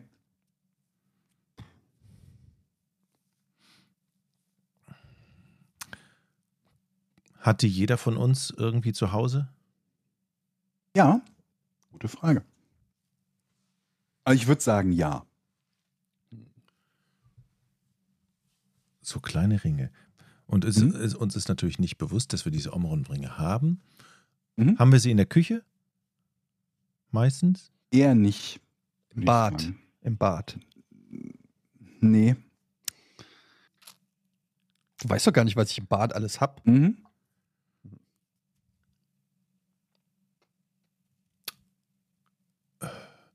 Brauchen, brauchen, brauchen Häuser solche Ringe? Nee.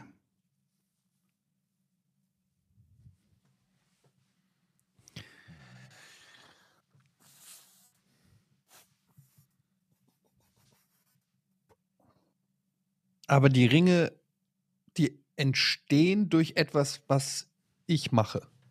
Nee. Mhm.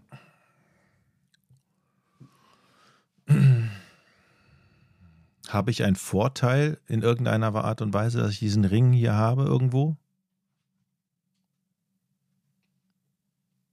Würde ich so nicht, nee, ich würde das, würd das so nicht formulieren. Hm. Also du hast auch keinen Nachteil dadurch, aber Vorteil wäre jetzt so, wenn du diesen Ring hast, dann, keine Ahnung, schlägt der Blitz bei dir nicht ein oder so. Sowas ist es Mhm. nicht. Kann ich diese Ringe bei Amazon bestellen? Mm,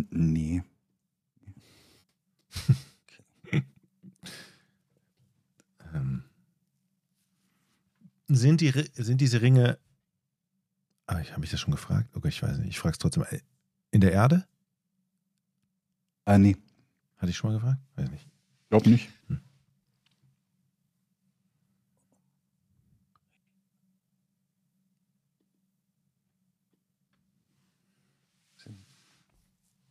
Ich verstehe es nicht. Sind die, haben aber nichts mit Lebewesen zu tun. Ähm, nee. Ich geb, äh, Jochen, ich gebe dir mal einen Tipp. Und zwar, diese Omron-Ringe sind auch bekannt als Eurion-Konstellation. Ach so. Eurion, E E-U-R-Ion-Konstellation. Eurion. Ja, jetzt. Na, jetzt ist doch alles klar. Hat das irgendwas mit Telekommunikation zu tun?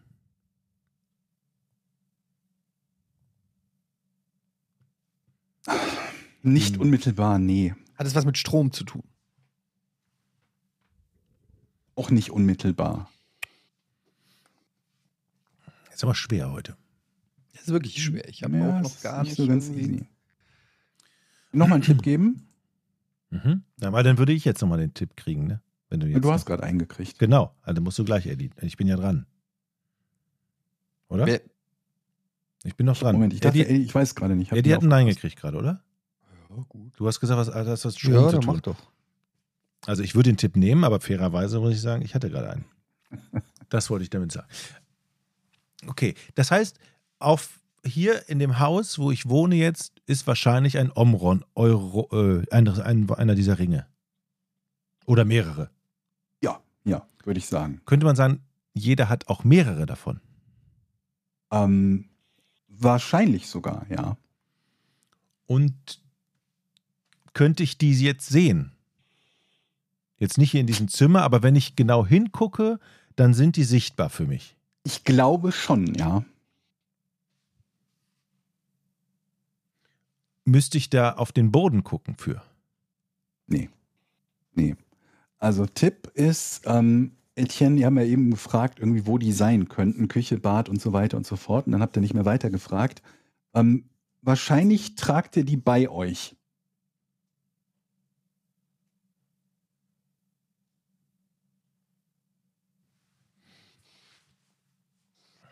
Wahrscheinlich trinken die. Ja. Omron. Und was war das andere Wort? Eu? Eurion.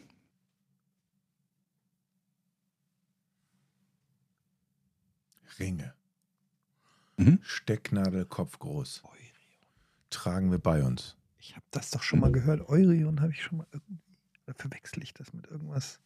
Wechselst du mit Orion? Nee, irgendwie. Eu. Irgendwas Biologisches, habe ich ja schon gefragt. Okay. Wir tragen das mit uns. Also ist es, ist es auf Kleidung? Mhm.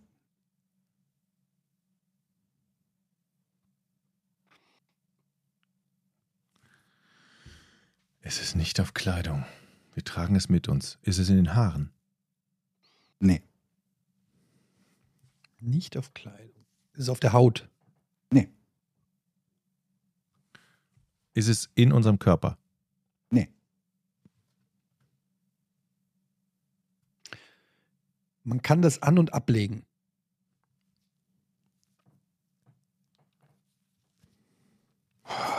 Ich würde es nicht so formulieren. Ich würde nicht sagen, man kann das an- und ablegen. Man kann das mit sich führen oder nicht mit sich führen. So würde ich das sagen. Also ich würde ein Nein geben. Und ist dran. Würde ich das, also es ist, man nimmt das ja wahrscheinlich dann unbewusst mit. Also ist das, nehme ich, habe ich das unbewusst an mir?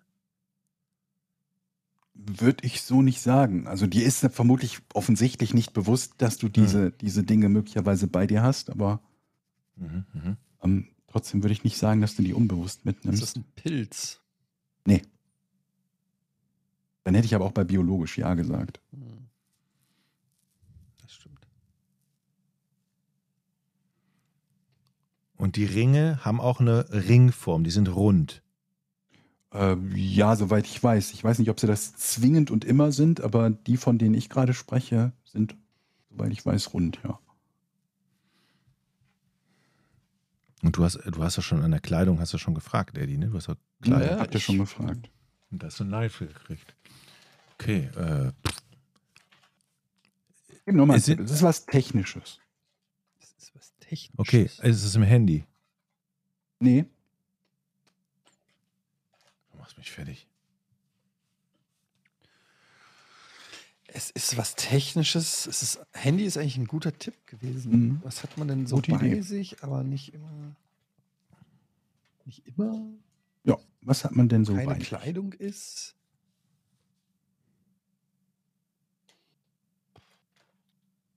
Ist es auf einer Brille? Nee, Ist es auf dem Ehering? nee. Aber es ist auf einem Gegenstand. Ja. Es ist auf einem Gegenstand. Und auf Was dem, hat man Gegen denn so bei sich? auf Genau. dem Gegenstand mal ein könnte man durch. es auch theoretisch sehen. Äh, ja, ich glaube schon. Erbsen groß. Auf dem Gegenstand. Ich würde nicht beschwören, dass die immer erbsengroß sind, aber sind auf einem Gegenstand drauf und zumindest in der Theorie sichtbar. Ist das länderübergreifend? Länderübergreifend, ja. Gibt es auch in anderen Ländern, wenn du das Mhm, meinst. Das meine ich, ja. Ja. Gibt es es auch in Amerika? Ich nehme an, dass es was Vergleichbares auch in Amerika gibt.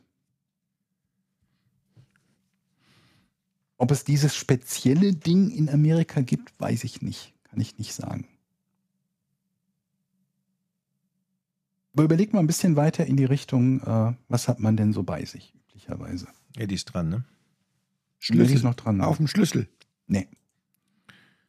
So, ich habe jetzt hier bei mir runtergeguckt von den Füßen. Ich habe Socken, Schuhe, Hose. Mhm.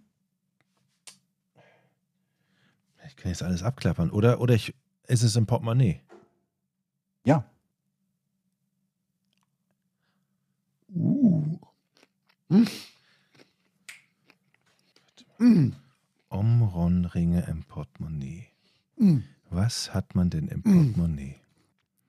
Hat es etwas mit EC oder Kreditkarten zu tun? Nee. Hat es etwas mit. Geld zu tun? Ja. Okay. Ist es auf Geld drauf? Ja.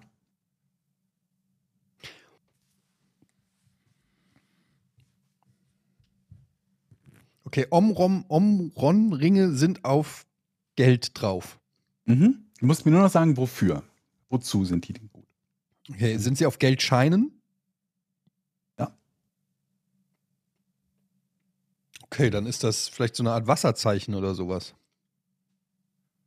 Also so eine, wie sagt man, ähm, Fälschungsdings, Sicherheit. Wie nennt man das denn? So eine, ja, da, um festzustellen, dass das Geld echt ist. Sowas wie ein Wasserzeichen. Ich lasse es gelten. Es ist quasi ein Kopierschutz. Bam, bam, bam, Das Jochen. Danke für die Ich Frage. ob das Portemonnaie ja, das Portemonnaie hat den Punkt gebracht. und dann gehst du ich den Kreditkarten nicht, Arschloch. Ja. Es Das ist ein nach, 50-50.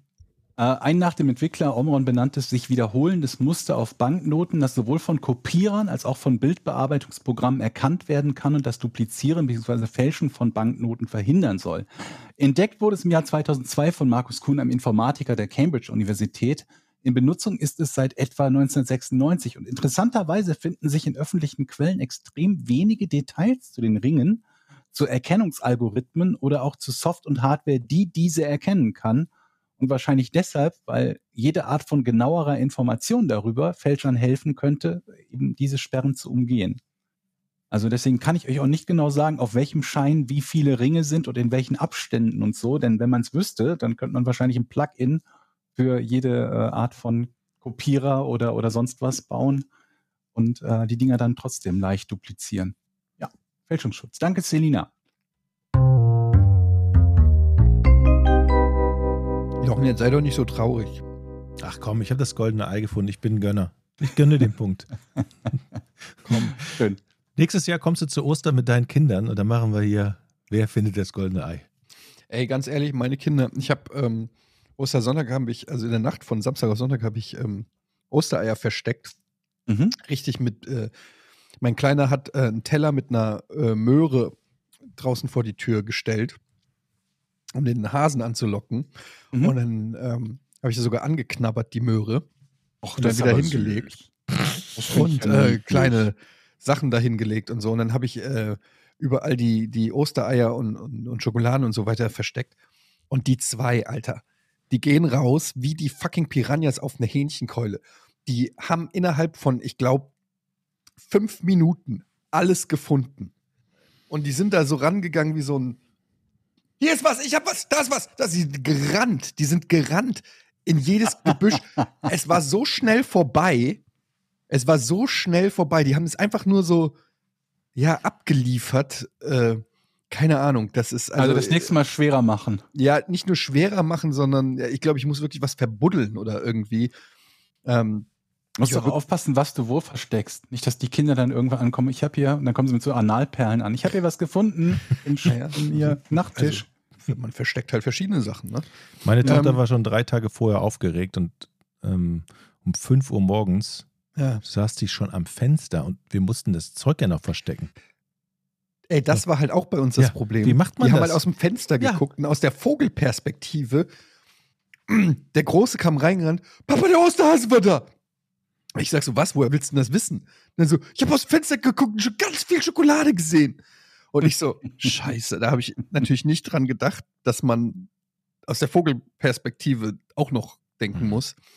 Ähm, naja, aber de dementsprechend, wir lassen uns auf die goldene Eye Challenge ein, auf jeden Fall. Aber Ich Sie haben Spaß gehabt. Sie haben Spaß gehabt für fünf Minuten. Ja. Kriegen denn die Kids bei euch auch irgendwas Größeres zu Ostern?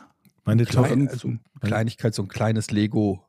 Ja, so. okay. ja, wir haben ja, wir haben ja eine, ein Einzelkind und ich glaube, dann verwöhnt, die Kinder verwöhnt man dann, muss ich sagen, Einzelkinder werden verwöhnt. Was habt ihr geschenkt? Und wir Pferd? haben, nee, aber wir haben einen Gutschein geschenkt Ein Pferd? von, von, von einem Reiterladen über 50 Über 100 Euro? Nee, ü- 50 Euro. Und da stand auf dem Gutschein, stand drauf, Gutschein über 50 Euro. Und meine Tochter so, geil, Papa. Ich kann mir jetzt alles kaufen in dem Laden, was ich will. Ich so, wieso? Weil hier es ja über steht, 50 hier Euro steht ist. über 50 Euro. Ja, du kannst dir nur diese teuren Sachen kaufen. Mathematikerkind. Das bedeutet größer 50 Euro. Und ich so, Alles, was über 50 Euro ist, kann ich mitnehmen. So, nee. Dann. Aber glaubt, glaubt dein, Schön. glauben deine Jungs beide noch an Osterhasen? Also meine, meine, meine Tochter ist ja acht. Die hat jetzt das Papier gefunden, mit dem wir die Sachen eingepackt haben. Stand sie nämlich, nach, nachdem sie reingekommen ist, stand sie plötzlich im Flur. Und was ist das hier? So ein Ich sag mal so, also die sind da sehr opportunistisch. Der Kleine glaubt auf Ja. jeden Fall. Der Große glaubt, solange er noch davon profitiert, sage ich mal. Ich Hat glaube keinen- selbst, ja. genau, wenn Hat ja er, keinen Vorteil, das nicht zu tun. genau, wenn er sagen würde, es gibt den Weihnachtsmann Ach und den so. Osterhasen nicht mehr, dann hat er Schiss, dass er nichts mehr kriegt. Insofern spielt er das Spiel, ich, mit. Das ist das Ding. Wahrscheinlich wissen die das vorher schon. Also alles Quatsch, Äh, aber nee, wir klar, das Papa, Spiel nur äh, mit. Osterhase, ne? Mhm. Sicher, sicher, sicher kommt der. Besser als der Osterhase ist nur noch patreon.com slash podcast ohne Namen, die Seite, bei der ihr diesen Podcast supporten könnt. Über 2000 Das ist quasi unser supporten uns. Osterhase. Das ist unser Osterhase. Und ich möchte an der Stelle wirklich nochmal eine Lanze brechen für fast 2050 Patrons, die hier uns seit Jahren supporten. Und ich finde es einfach super, weil äh, wir leben wirklich von diesem Podcast. Es ist so. Ähm, und es ist auch äh, für uns, äh, ist ja natürlich alles kostenlos und so weiter, aber ich freue mich immer, wenn Leute mich drauf ansprechen. Ich wurde neulich angesprochen, auch wieder auf dem Podcast, ähm, im, im IKEA tatsächlich. Das ist immer eine große Freude, wenn man, äh, weil bei Podcasts ist ja nochmal anders als bei YouTube-Videos oder so. Der Rückkanal ist Mhm. ein anderer. Man kriegt das manchmal gar nicht so viel mit, ob das Leute hören oder mitkriegen oder so. Und ähm, ist einfach toll äh, zu, äh, mitzukriegen, dass Leute irgendwie, dass das Leute glücklich macht und so weiter. Ja. Und ihr habt natürlich auch was, wenn ihr uns supportet bei äh, Patreon. Wir hauen da jetzt nicht regelmäßig so wie andere Leute dauernd irgendwelche Goodies raus, aber zumindest wollen wir euch den Podcast dann ein bisschen früher anbieten als vom offiziellen Release, also meistens am Produktionstag, so meistens so Dienstag, Mittwochs. Ihr kriegt den ganzen natürlich dann ohne Werbung und ihr könnt kommentieren und uns Fragen stellen und so weiter. So nochmal als kleine zusätzliche Gegenleistung für alle, die uns hier supporten. Vor allen Dingen muss ich auch mal sagen, es kommen viele Leute, die sich dann melden und sagen, hey, ich höre jetzt schon seit drei, vier oder sogar fünf Jahren und es ist einfach geil, dass man mal lachen kann zwischendurch. Oder ich bin auf der Nachtschicht und ich höre euch gerne, weil es einfach unterhaltsam ist. Das mitzukriegen, finde ich, finde ich super. Die Leute einfach sagen, ey, ihr unterhaltet mich für eine gewisse Zeit. Deshalb höre ich euch. Das ist schön, finde ich. Ich genauso. Also Dankeschön. So, was haben wir denn jetzt hier noch? Kann Ähm, Eddie Aua. eine ganze Folge in der Tonart sprechen wie die Dame im Zug? Bitte nach jedem Satz auch so begeistert lachen. fragte Dan de Jong. Ich weiß gar nicht mehr, wie, ich, wie hat die denn gesprochen? Ich habe mich auch gerade gefragt, wie das wohl gewesen sein mag. Dieses, ähm, aus, was ich aus der Insta-Story auch gepostet habe, meint er, glaube ich, ne? Mhm. Die Frau, die sich so kaputt gelacht hat. So. Das war so krass, ey, das war so unfassbar. Also wie man, wie man so in seiner eigenen Welt sein kann, ohne Rücksicht auf alles andere, ist schon, da geht schon eine gewisse Faszination aus. Ähm, hast du Fragen, Jochen? Evoliza, ähm, gibt es Pläne, den Porn-Merch auch in die Schweiz zu liefern, anstatt nur Deutschland und Österreich? Wir hatten das Thema schon mal. Also die Schweizer sind echt arm dran, weil da der Zoll zwischensteckt und wir mit Move Merch in Berlin ja zusammenarbeiten, die das einpacken, die Bestellung aufnehmen und dann verschicken, aber eben nicht in die Schweiz, weil dann wird es unfassbar teuer. Also wir können das machen in Einzelfällen, aber dann müsst ihr praktisch die Zollgebühren übernehmen und wenn ihr darauf Bock habt, dann machen wir das gerne. Also das ist der, das ist der Grund, warum es nicht in die Schweiz geliefert wird. Wusste ich gar nicht. Okay. Ja. Philipp, was sind eure Top 3 Videogames of all time und habt ihr aktuell gute Tipps? Aktuell spiele ich ja gerade äh, Sons of the Forest, hab schon die Goldrüstung gefunden, den, den durch, ich Spaten habe ich jetzt. Ich bin jetzt gerade bei Welche Diesen- Plattform ist das? Sagt mir gar nichts. PC. PC. Hast du durch? Ich bin jetzt gerade bei den, bei den Eltern ähm, in, diesem, in diesem Raum. Die beiden, an dieser Stelle hake ich gerade, wo man die Armbrust findet. Mhm. Äh, an der Stelle, ich, ich, muss, ich muss sagen, ich habe ja den ersten Teil gespielt. Spielst du das alleine? Nee, ich spiele es mit einem Freund. Wir, Ah, ja. wir sind zu zweit. Ich, ich finde ich finde es ein richtig schönes Spiel. Sieht auch geil aus, muss ich sagen. Also, Das glaub, müssen wir jetzt mal notieren. Da habe ich noch gar nichts von gehört. So ein Survival-Spiel halt, ne? Mhm. Weiß nicht, ob du das so magst. also mir hat es Ja. mir hat's super gefallen, weil es einfach, die Atmosphäre ist, ich finde es einfach klasse. Also, Es, alleine stelle ich mir das echt gruselig und schwer vor. Wir haben das in einer Vierergruppe gespielt. Und alleine muss man ja schon, also da ist es schon auch gruselig, glaube ich. Ja. Zu viert In die Höhlen immer einen dummen Spruch. in die Höhlen Spielt man da das kooperativ mit vier Leuten an vier PCs oder sitzt man einfach zusammen irgendwie und entscheidet, was gemacht wird? Wie meinst du? Das habe ich jetzt nicht verstanden. Ja, also spielt man vier Charaktere wie bei World of Warcraft oder spielt man irgendwie wie wenn man zusammen, keine Ahnung was, Metal Gear Solid spielt und dann sitzt halt einer da und drei Achso, nee, nee, jeder spielt einen Charakter. Man ist quasi auf einer Insel abgestürzt und muss dann erstmal äh, Ressourcen sammeln, kann was bauen, kann Höhlen erforschen, findest Items und musst halt irgendwie so, so langsam so eine Story auflösen und ähm, Hm. ja, ohne zu viel zu spoilen. Gibt natürlich auch Monster-ähnliche Wesen. All-Time Favorites. Ich finde das schwierig, ähm, das zu beantworten, weil ähm, man natürlich sagen kann, wenn wir einfach nur die, die Spielstunden nehmen, dann ist es bei mir vermutlich irgendwie World of Warcraft vor FIFA Manager vor Fallout oder so. Aber wenn ich mir halt überlege, wie, dass es halt auch Spiele gibt, die einfach so irgendwie so wegweisend waren und irgendwie so einem eine ganz neue Welt irgendwie erschlossen haben, dann, dann sieht es vielleicht ganz anders aus. Das ist zum Beispiel bei mir äh, Wasteland total weit vorne. Wasteland war der Vorvorgänger von Fallout, irgendwie von 1988. Und ähm, eines der ersten, nicht nur ähm, RPGs, sondern halt auch äh, Computer-RPGs, die nicht in einem Fantasy-Szenario spielen. Und dass es, dass es sowas überhaupt an einem Computer geben könnte, konnte ich mir erstmal noch gar nicht vorstellen. So, ne? Weil man, man kannte so eine, so eine Art von, von Spiel nicht, dass man irgendwie so einen Charakter hat, der gelevelt werden kann. und in dem Fall halt noch irgendwelche futuristischen Waffen und so ein Endzeit-Szenario. Und das habe ich vermutlich netto, keine Ahnung was, vielleicht 20 Stunden maximal gespielt. Aber das hat mich und meine Interessen am Gaming und an Genres halt extrem nachhaltig geprägt. Mhm. War, wäre da irgendwie extrem weit vorne. Die ganzen Lucasfilm-Spiele oder LucasArts-Spiele von äh, Monkey Island über, ähm, angefangen hat es, glaube ich, mit Maniac Mansion und Zack McCracken ähm, die fand ich irgendwie mega geil. Und puh, drittes. Äh, das, das dritte World of Warcraft ist, musst du doch sagen. Davor noch. Ähm, davor gab es ein Spiel, das hieß Tap Mud. Und das habe ich zum ersten Mal an der Uni gespielt, als ich in Aachen war und im Computerpool der Uni gesessen habe, was so die ersten Ableger von Online-Gaming waren. Und das war ein textbasiertes RPG. Also MUD steht für Multi-User Dungeon. Und das waren die Vorvorläufer von MMORPGs, also von sowas mhm. wie World of Warcraft. Ne, sowas früher irgendwie auch als Singleplayer, textbasierte Spiele, was es irgendwann mal gab vor, keine Ahnung, 30, 40 Jahren. Und in dem Fall dieses TapMud ähm, war irgendwann Mitte der 90er um den Dreh rum eines der, der frühen äh, Massively Multiplayer-Spiele, noch weit bevor dann sowas wie äh, nicht Anarchy Online, wie hieß der nochmal, das, äh, das Ultima Online, bevor Ultima Online oder sowas rauskam.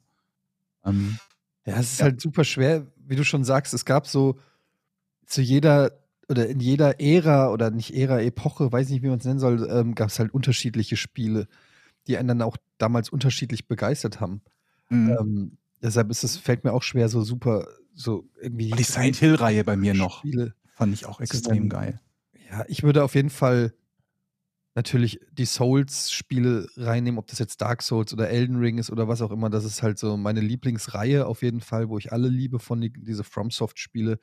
Äh, Quake natürlich, äh, weil mhm. ich einfach da so viel Zeit auch mit verbracht habe. Das wäre unfair, das nicht zu nennen. Ja, stimmt. Und dann hast du halt ja. aber auch noch so, hey, ich habe so viele Erinnerungen an tolle Spiele von ganz früher, XCOM, Terror from the Deep oder Jagged Alliance, so solche Sachen ähm, neuere oder Super Metroid auf dem Super Nintendo gab es so viele Sachen, die ich geliebt habe. Final Fantasy auf dem Mega Drive waren es Fantasy Star oder Shining Force später auf dem PC. Ich, ich habe so viele Sachen auch gezockt. Ich könnte mich da niemals festlegen. Fallout 3 mhm. natürlich mhm. war so ein Magic Moment. Ah, es gab so viele Sachen. Es ist super schwer, da sich festzulegen. Ich habe einfach zu viel, zu viel Kram, den ich mag. Kommandos habe ich geliebt. Früher habe ich auch immer mit einem, mhm. Kumpel, einem Kumpel gesessen, obwohl ich eigentlich kein, kein rundenbasierter Spieleliebling mhm. bin, aber das hat mich echt, das fand Das sind auch die geilsten Spiele, ja. finde ich, ne? ne wirklich, ich habe super gerne Counter-Strike gespielt, 1.6. Immer noch lange, lange, lange, auch, obwohl es schon Source gab und das fand ich einfach mega geil. Ähm, die alten Spiele, die mir noch in Erinnerung sind, die mich wirklich geprägt haben, fand ich, war war Bowler Dash, war ein, das ist ein Scheiß, also ein einfaches Scheißspiel, aber das habe ich am meisten gespielt damals, als es rauskam. Alle hm. Teile und selber so Höhlen gebaut, da gab es so einen Editor. Und Half-Life natürlich, Age of Empires, das sind so die, die mir ja, von, von damals noch so hängen geblieben sind. An die ich mich gern zurückerinnere. Ich habe noch eine ja. Nächste Frage, wenn ihr wollt. Dan, Dan de Jong, Einrad oder Röhnrad? Womit würdet ihr zum ersten Date fahren? Was ist nochmal ein Röhnrad? Ist das, wo man so komplett drin klebt? Ja, das ist so. so mhm. Meine Frau hat früher Röhnrad im, im Turnverein gemacht.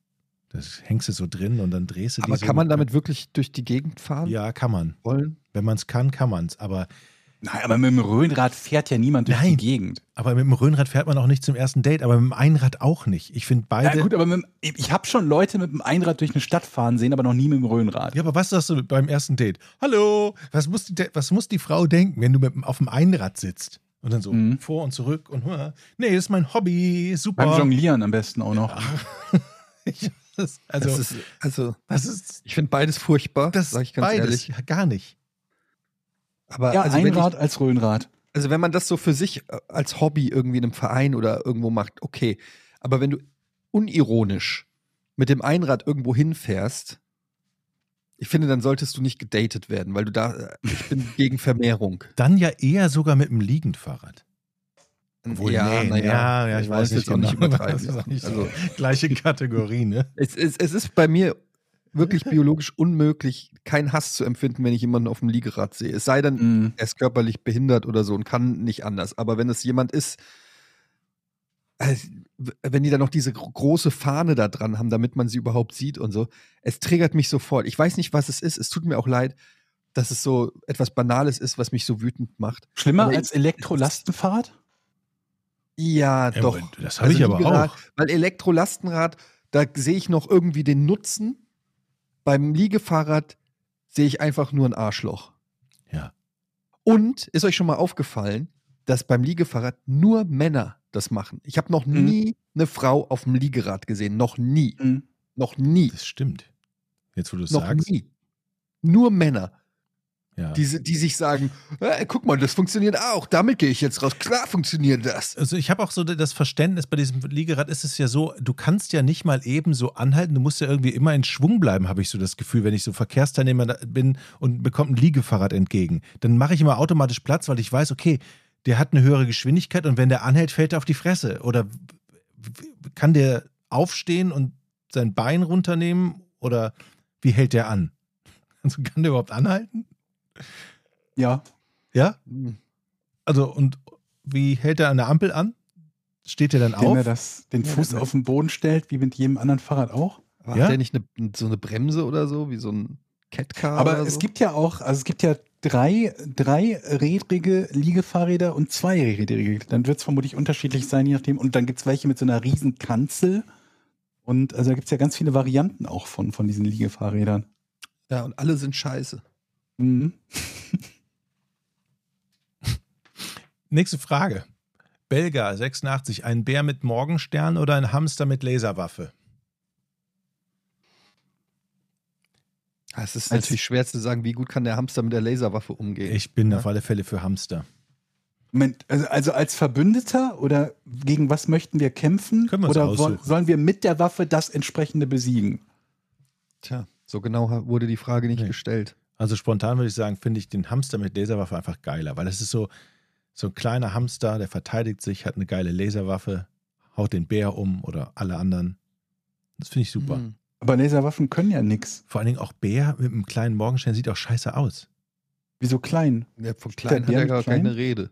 Aber ein großer Bär, aber ein Morgenstern ist ja wohl klein, der passt doch nicht mal so in die Tatze, oder? Wie groß kann so ein Morgenstern sein? So, das ist doch nur so handbreit oder handgroß. Also groß, groß. genug halt, groß genug, um Schaden anzurichten. Ja, Nur, dass der Bär dann noch größer ist als der Morgenstern, macht den Morgenstern ja jetzt nicht unangenehmer. Oder den Bären. Ja, Oder sieht weniger halt kacke unangenehm. aus.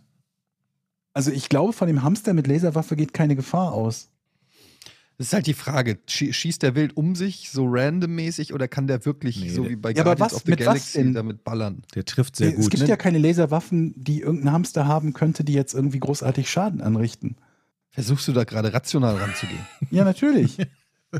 Du musst doch wissen, was mich Hamster hier mit jetzt Laserwaffe. gefährden, gefährden würde. Das Problem ist, dass es keine Laserwaffen gibt. Ansonsten, Ja, na gut, dann bin ich auch für den Also- Bär mit Morgenstern. Was auf der Hamster hat doch einen eindeutigen Vorteil, der kann ganz schnell seine Position wechseln. Zack. aber was gibt hat den der denn Schuss. für eine Waffe? Ein Laserpointer oder was? Welche Eine Laserwaffe Laserkanone du aus eine, Star eine kleine Wars. Laserkanone, ja. Ja, Moment. Also wenn er, dann kann ich auch sagen, ein magischer Hamster. Wenn wir einfach irgendwie dazu noch Dinge erfinden, die nicht existieren. Ja, Morgensterne gibt es, Bären gibt es, Hamster gibt es. aber Hamster können doch keine sage, Laserwaffe feuern. Ich möchte lieber, also ich finde einen Hamster gefährlicher, weil die Waffe, die ich dazu erfinden kann, die nicht existiert, potenziell, dann kannst du auch sagen, der Hamster mit dem Ich töte dich Knopf. Eventuell gehst du zu verkopft an diese Frage ran. Moment mal, das muss geklärt werden, weil was ist, wenn du tatsächlich mal vor dieser Entscheidung stehst? Ja. Kann ja Aber passieren. außerdem gibt es, Leichter, keine, gibt es keine Laserwaffen. Welche kennst du denn? Naja, Die so ein Laser ist doch sehr heiß. Der kann doch die Spitze eines Lasers kann dich doch verbrennen. Ja, ja, okay. So. So ein Morgenstern schlägt dir halt die Birne ein. Ja, aber Vor hat er allem, keine er von einem- Reichweite. Weißt du, wenn so ein Bär den bedient? Ja, aber wenn ein Hamster Kraft mit so einem Laserknarre auf den Bär schießt, der Bär kommt gar nicht an den Hamster ran. Ja, aber was, was, soll der, was soll der Hamster denn machen mit seinem brennt irgendwie den in den Pelz 0,4 rein. 0,4 Watt Laser? Sieben Stunden lang auf die Retina halten, bis der Zum Bär dann Beispiel. irgendwie ein bisschen schlecht sieht und zwinkern muss? Währenddessen hat doch so ein Bär äh, einen Baumarkt zerlegt mit seinem Morgenstern. Also, Ich habe keine Angst vor Du dem hast- Hamster. du hast mich Sorry. überzeugt, ich nehme auch den Bär. Laura, wann holt ihr die Folge aus dem Polizeiauto nach? Nach? Wir hatten ja mal gesagt, dass wir eine Folge aus dem Polizeiauto gerne machen Aus dem würden. Taxi, oder? Aus dem Taxi, Auto? Ich glaube, es war auch mal aus dem Polizeiauto. Aber Wir wie sollen wir denn in ein Polizeiauto machen. kommen? das war ja unser Problem, wie wir da reinkommen. Wir hatten nur Nee, mal musst gesagt, Streife mitfahren oder ja, was? wir hatten gesagt, wir würden es gerne mal machen, aber ich sehe die Sonst Chance. nimmt doch keiner mit. Wenn jetzt oder? jemand zufällig das hört und sagt, okay, ich nehme die auf dem Einsatz mit, ich wäre dabei. Aber es gibt doch so viele Serien, wo irgendwo sogar Rettungskräfte und so begleitet werden. Warum können wir uns da nicht einzecken und sagen, wir machen so einen Polizeipodcast? Wir sitzen hinten auf der Bank vom Einsatzfahrzeug und äh, helfen. Meldet euch, wenn ihr uns mit auf Streife nehmen wollt. Ja, bitte. Im Zweifelsfall habt ihr einfach auch dreifache Verstärkung. Also, aber, Ja. hab, aber eine Bedingung gibt's, ich möchte gerne Autokontrolle Morgenstern. durchführen. Nein, nein, ich möchte gerne die Papiere von Autofahrern kontrollieren dürfen. Ich möchte Du? Hm. Ja, ich Du möchte weißt gerne. aber schon, dass du kein Polizist bist. Ja, aber das, ich weiß, aber die ja dann, nicht. dann würde ich eine Uniform kriegen und ich dürfte das machen. Und ich What? greife Wieso, einfach. Moment, wie- wieso würdest du dann eine Uniform kriegen? Ja, wenn ich auf Doch, Streife auf bin, Streife mitfahren heißt, du darfst denen bei der Arbeit zugucken, nicht du darfst deren Arbeit machen. Ja, gut, ich Du würde darfst aber, auch nicht irgendjemand, du darfst auch nicht eine Knarre nehmen und jemanden abknallen. aber das wäre jetzt mein Deal, wenn wir schon da mitfahren. Du stellst jetzt Bedingungen? Ja, da dachte ich. Also du fährst mit bei der Polizei, aber nur dann, wenn du eine Uniform kriegst und deren Arbeit machen darfst. Nein, ich will ja nicht alle Arbeit machen. Ich will nur mich einmal so. wie ein Arschloch benehmen und alle Leute rauswinken und Willkür walten Nein, weißt lassen. du, was du machen darfst? Bei einer Polizeikontrolle darfst du mit der Taschenlampe auf die Beifahrerseite geben und so ins Auto reinleuchten. Mhm. Mhm. Und dann so, Einfach was ist nur, denn um das da? nervös zu machen. Was ist denn in der Tasche? Mhm. Am Hand, können Sie mir das Handschuhfach aufmachen? Müssen die nicht. Nee? Nein. Wieso, wenn ich das fordere? Weil es verschlossen, mh, verschlossen, wo du hast keinen Durchsuchungsbefehl. Wieso du, du kannst doch nicht einfach ein Auto durchsuchen, nur weil du willst. Ja, Du kannst kann, doch trotzdem freundlich fragen. ich kann doch fragen, wenn Sie es machen, sind Sie selbst schuld. Genau. Also meiner Meinung nach darfst du nicht ein verschlossenes Handschuhfach äh, einfach Öffnen lassen. öffnen lassen, einfach auf Verdacht. Ich kann aber fragen, würden Sie das für mich öffnen? Das kann, fragen kannst du Und alles. dann sagen die nö. Und dann sagst du, haben ja, sie einen Durchsuchungsbefehl? Und dann sagt er, nö, Aber Moment. aber kann ich besorgen. Aber die, Mhm. Und dann sagst du, ja gut, dann guck doch rein. Und dann siehst du da die alten Bravo-Hits und dann macht er wieder zu. Mhm. also die gleichen Rechte wie zu Hause gelten dann auch im Auto. Du darfst einfach nicht da durchsuchen. Du darfst auch nicht sagen, machen Sie meinen Kofferraum auf. Ich glaube schon. Oder aber bei Kofferraum weiß ich nicht, weil du ja ein Weiß paar Sachen dabei genau. haben musst im Auto, ne? Du musst ja zum ich Beispiel möchte Ihr, irgendein Warndreieck Ihr. Wagenkreuz sehen, ob das der Norm entspricht. Habt ihr das Hakenkreuz sehen? Das Wagenkreuz. Ach so. Sie haben ja ein nicht genormtes Hakenkreuz im Kofferraum. Oh, das tut mir leid. Vielleicht kann man aber auch einfach, um das jetzt mal abzuschließen, sagen, okay, die Polizei, irgendeine Polizei in Deutschland stellt uns einfach ein Auto zur Verfügung, entsprechende Anzahl Ja, von Uniformen und Ich wir fahren alleine raus. Darf die Polizei mein Auto durchsuchen? Im Rahmen einer allgemeinen Verkehrskontrolle dürfen die Polizisten den Zustand des Fahrzeugs überprüfen. Reifen, Beleuchtung, HU-Plakette etc. Dazu gehört auch die Kontrolle, ob sich Warndreieck und Verbandskasten im Wagen befinden. Üblicherweise werden diese im Kofferraum gelagert. Deshalb bitten Polizisten häufig darum, den Kofferraum zu öffnen. Polizisten dürfen jedoch nicht das Auto durchsuchen. Der Bitte, den Kofferraum zu öffnen, müssen sie also nicht zwangsweise Folge leisten. Um ein Auto während einer Fahrzeugkontrolle zu durchsuchen, benötigen die Polizeibeamten einen richterlichen Durchsuchungsbeschluss. Ausnahme bei begründetem Verdacht auf eine Straftat darf Mhm. die Polizei das Auto durchsuchen. Zum Beispiel, wenn es nach Marihuana riecht. Fuck. Mhm. Und der Verdacht auf Verstoß gegen das Betäubungsmittelgesetz beziehungsweise auf Fahren unter Drogeneinfluss besteht. Ja. Das ist natürlich so eine Okay. Sache, dann sagt der Polizei, Da es sagt hat jeder, ja, es roch nach Marihuana. Hm. Mhm.